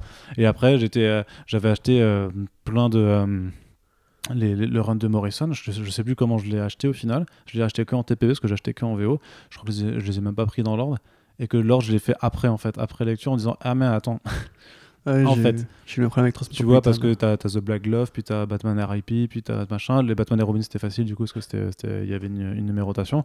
Mais au final, bon. Euh, ouais. c'est génial parce que hein. Transmettre, je l'avais lu, j'avais lu le tome 1 en dernier. Parce que ma médiathèque, en fait, je voyais le truc. Et ça, ça me rendait du rêve. J'étais en mode genre putain, ça a l'air trop bien et tout. Je feuilletais, j'étais en mode genre putain, c'est génial. Du coup, j'ai commencé au tome 3. J'ai lu 3, 4, puis le 2, le mec il a emprunté l'a rendu, du coup j'ai pu le lire. Puis j'ai lu le 5, et après le mec a emprunté le 1 a fini par le rendre, mais 3 mois après. J'ai enfin lu, j'étais en mode genre c'est trop bien. Mais alors du coup, si, pour, pour, pour, pour élargir à la fin, justement, parce qu'on parlait d'un un petit peu, si on vous demande, du coup, comment est-ce que je me mets au comics indé? Parce qu'on a donné un peu quelques conseils pour dessin, un peu quelques conseils pour Marvel. Bah, et en dehors, qu'est-ce que vous conseillez du coup comme titre un peu indé bah, Ça dépend vraiment de ce qu'on cherche dans l'indé. Oui, non, mais... C'est pour ça que c'est... En fait, ça dépend, d'accord. Mais moi je te demande, vas-y, euh, j'ai envie de me mettre à l'indé, qu'est-ce que, qu'est-ce que tu me conseilles t'engueule là. Donc là, je veux dire, hein, que me conseilles-tu, Valentin? Euh, bah Moi, le premier que j'ai lu, c'était Saga, je crois. Mmh. Là. Et, ça reste, et c'est vrai que d'ailleurs, après, on parlait de ça tout à l'heure, mais Brian Kevon, après, je suis allé chercher bah, ses anciens travaux. Et c'est vrai que j'ai découvert euh, Why the Last Man après. Et en fait, même si c'est pas dans l'ordre chronologique, on s'en fiche. On, commence par l'œuvre qui voilà, m'a parlé plus. c'est vrai que bah, quand on me l'a vendu en disant que c'est de la fantasy, c'est dans l'espace, tu suis euh, voilà, des personnages. Et c'est vrai que ça, voilà, moi, c'était un bon point de départ, en tout cas, dans l'indé. D'autres trucs que tu recommandes? Euh, comme ça, je peux, tu me laisses réfléchir, mais. Bah, tu, tu, peux réfléchir un petit peu pendant que, pendant aussi, que Moi aussi, je peux Bah non, mais bah, dans le grand classique de l'indé, moi j'aurais envie de dire, tu vois, c'est un fonctionnement par auteur, tu vois, mais je dirais que tout Jeff Lemire, tu vois. Je dirais que. Bah. Pour commencer, du coup. Pour, pour commencer, Jeff Lemire. Pour commencer déjà finir, franchement, Sweet Tooth. Sweet Tooth, ouais. ouais. Ah bah, parce que chronologiquement, c'est un des ça, trucs. Ça hein. reste son univers graphique aussi parce qu'il dessine aussi. C'est sûr qu'il y a des différences quand c'est lui qui dessine et quand il dessine pas, je veux dire. Mais vraiment, pour Jeff Lemire, Jeff Lemire, je dirais, ouais, Sweet Tooth en, en, premier lieu. Euh, franchement, je te conseille Royal City aussi, même pour démarrer, parce que Royal City. Le, problème, voilà, c'est que ça dépend de ce que tu recherches et tout. Euh, quoi. Mais après, franchement, Kirkman, tu vois, en vrai, c'est vrai qu'il n'y a, pas, il y a pas de mm. honte à vouloir dire, bah vas-y, prends. Euh, The Walking Dead, Outcast, Invincible, enfin The Walking Dead, Invincible pour avoir les deux gros monstres, pour avoir les deux gros monstres de, la chose. Euh, et après, bon, bah, comme tu disais, Ed Brubaker, un criminel, euh, même à fond au nord pour avoir un tome complet, tu vois, par exemple, Kill or Be Killed. Euh, il y, a pas mal de choses. Remender, j'aime bien si tu veux de la fantasy conceptuelle perchée. Alors du coup, moi, c'est pas Black Science que je conseillerais, c'est Seven... enfin, j'adore vraiment Seven to Eternity. Pour l'univers de fantasy ultra riche et, parce que Jérôme Peña est une brute, vraiment, c'est c'est un, un, vrai grand malade. Mais techniquement, même les Millard qui cassent, tu vois, mais Marc Millard, tu, ouais, tu ouais. dis qui, casse, c'est cool. Jupiter's Legacy. Ouais, Jupiter's Legacy aussi. Je sais pas. c'est pas mal.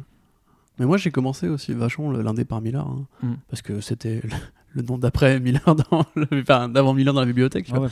Mais justement, j'avais commencé, je sais plus c'était lesquels. Euh, ça devait être dans les premiers, justement, à l'époque où ils faisaient pas trop d'indé. Je crois que j'avais lu American Jesus, ou peut-être même pas, je sais même plus. Mais euh, à l'époque, j'étais en mode genre, putain, c'est de la merde. Et après, plus tard, euh, j'ai redécouvert à cause justement de Comics Blog, et je suis en mode genre, ah, c'est pas si mal, et maintenant c'est encore de la merde. Mais mine de rien, comme c'est que quasiment que des mini-séries en 6 numéros avec un univers nouveau à chaque fois, mm qui passe par différents styles et où tu as quand même un, univers graphique parce qu'ils sont toujours que des meilleurs dessinateurs, c'est effectivement facile de commencer par ça. Après, pour moi, la qualité y est pas, du coup, c'est pas forcément le, le plus évident. Puis les mires euh, en indé, enfin, du coup, c'est du semi-indé, mais Bloodshot, tu vois, son, parce qu'on n'a pas du tout parlé de l'univers Valiant, parce qu'on s'est concentré sur DC Marvel et l'indé de façon plus, euh, plus abstraite. Mais techniquement, en termes d'univers partagé, tu as aussi l'univers Valiant qui, en plus, a priori, il va peut-être un peu avoir plus d'exposition avec le film Bloodshot, même si j'ai un peu peur que ce soit pas la bonne, le bon type d'exposition auquel ça va avoir droit. Mais techniquement, l'avantage de, de, de, Valiant, c'est que techniquement, c'est un univers partagé qui réexiste depuis 2012, en fait, donc mm. qui, a même pas 10 ans d'existence. Bah, pour le démarrer, commencer par tous les tomes 1 de Bliss? Oui, bah du coup, pour, pour le coup, c'est ça, tu, tu, commences par tous les tomes 1. Euh, de, The Valiant et euh, Quantum Melody. Ouais, et euh, Ninjak. Ninjak, euh, de... si, si, si, si. Ninjak, le Exo Manowar, tu vois. Mais le truc, c'est que ça, ça fonctionne plus par petites séries qui, qui, effectivement se relaunch aussi assez régulièrement et de plus en plus régulièrement. Je trouve que c'est un peu dommage, euh, bref à partir qu'il y ait de moins en moins d'ongoing chez, chez, chez, le Valiant actuel, mais euh, ce n'est pas grave. Mais voilà, il y, y, a des tomes 1 à, foison aussi pour découvrir un univers qui, du coup, par rapport à la peur de pas tout connaître, alors que pourtant il y a aussi euh, un, un, millier de personnages qui existent dans cet univers, vu que c'est plus moderne, plus récent, il y a moins de trucs à rattraper, tu peux devenir mm. expert en, en Valiant beaucoup plus rapidement. Et en plus, pour le coup, euh, ça reste de très bonnes histoires. Et encore plus rapidement, si tu veux découvrir Archie. Archie tome 1, euh, Betty et Veronica et euh, Adventures voilà, simplement. c'est euh, très, très très simple. Bah, après, ça vient d'arriver en, en, après, VF perso, donc... et Archie, le Archie moderne des dernières années, il y a des trucs qui sont chouettes. le Archie comics des années 60, c'est bon quoi. Ah oui, non, par contre, ça, non, ça a aucun intérêt.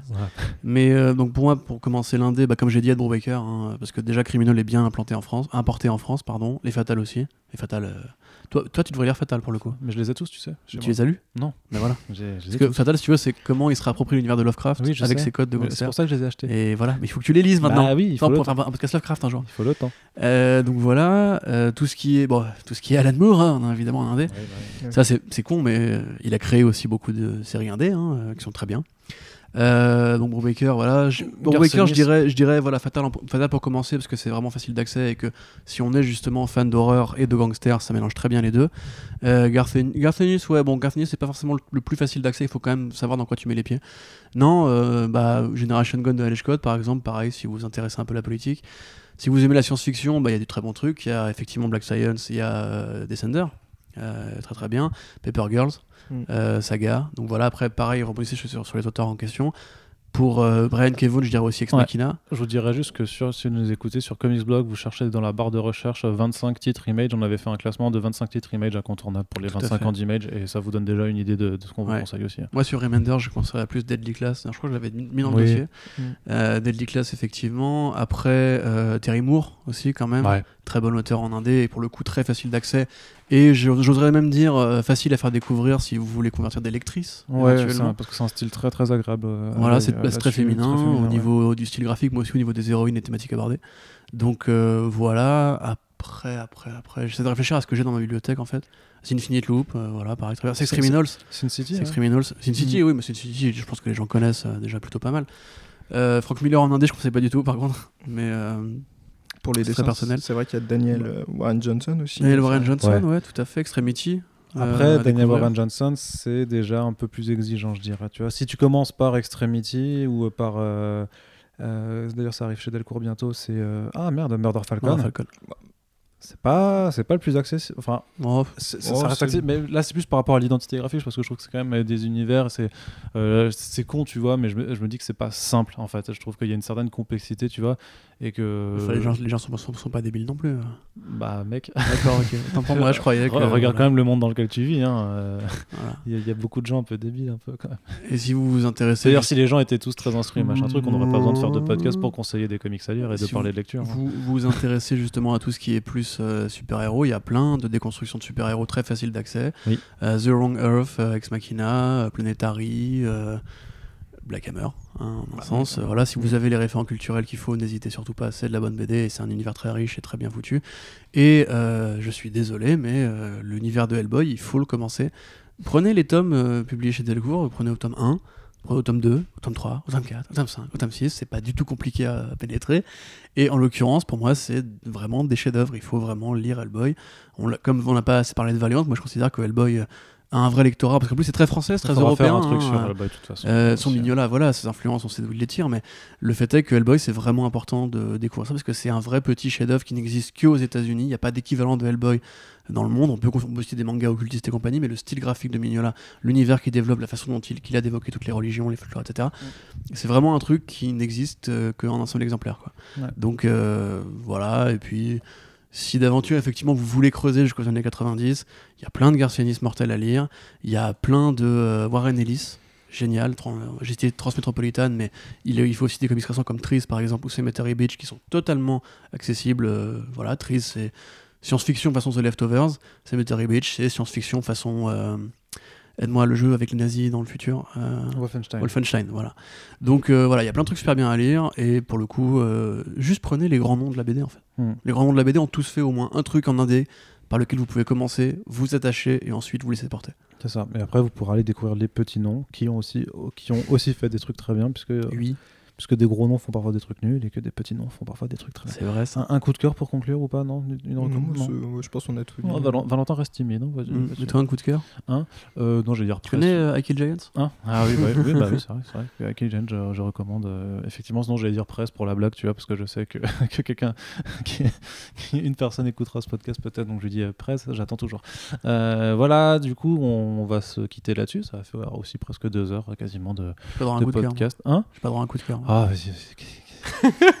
il est capricieux. C'est vraiment un enfoiré. Il est... Non, c'est toi, qui est... toi qui es capricieux. La Ligue des Gentlemen extraordinaire. Oui, c'est vrai aussi. C'est vrai que c'est très si vous avez lu Jules Verne, si vous connaissez Sherlock Holmes, vous avez toutes les références. En plus, c'est écrit par Alan Moore. Ça vous donne envie de lire des bouquins euh, sans images aussi. Quelle, euh, quelle surprise que, tu, que tu hein. conclus ce podcast avec du Alan Moore. Mais je l'ai fait découvrir en programmateur au ciné, il adorait. Donc, et il, a horreur des, comics. Donc non, mais c'est vrai que moi je l'ai lu aussi et je l'ai aussi lu avec, à cause du film du coup. Hein, donc ça, ça rejoint peut-être le fait que euh, parfois c'est des films plus euh, moins en dehors du super-héros que les films peuvent attirer parce que c'est plus facile d'accès. C'est bien meilleur que le film. Ah oui, ça, oui, ça par contre c'est autre chose.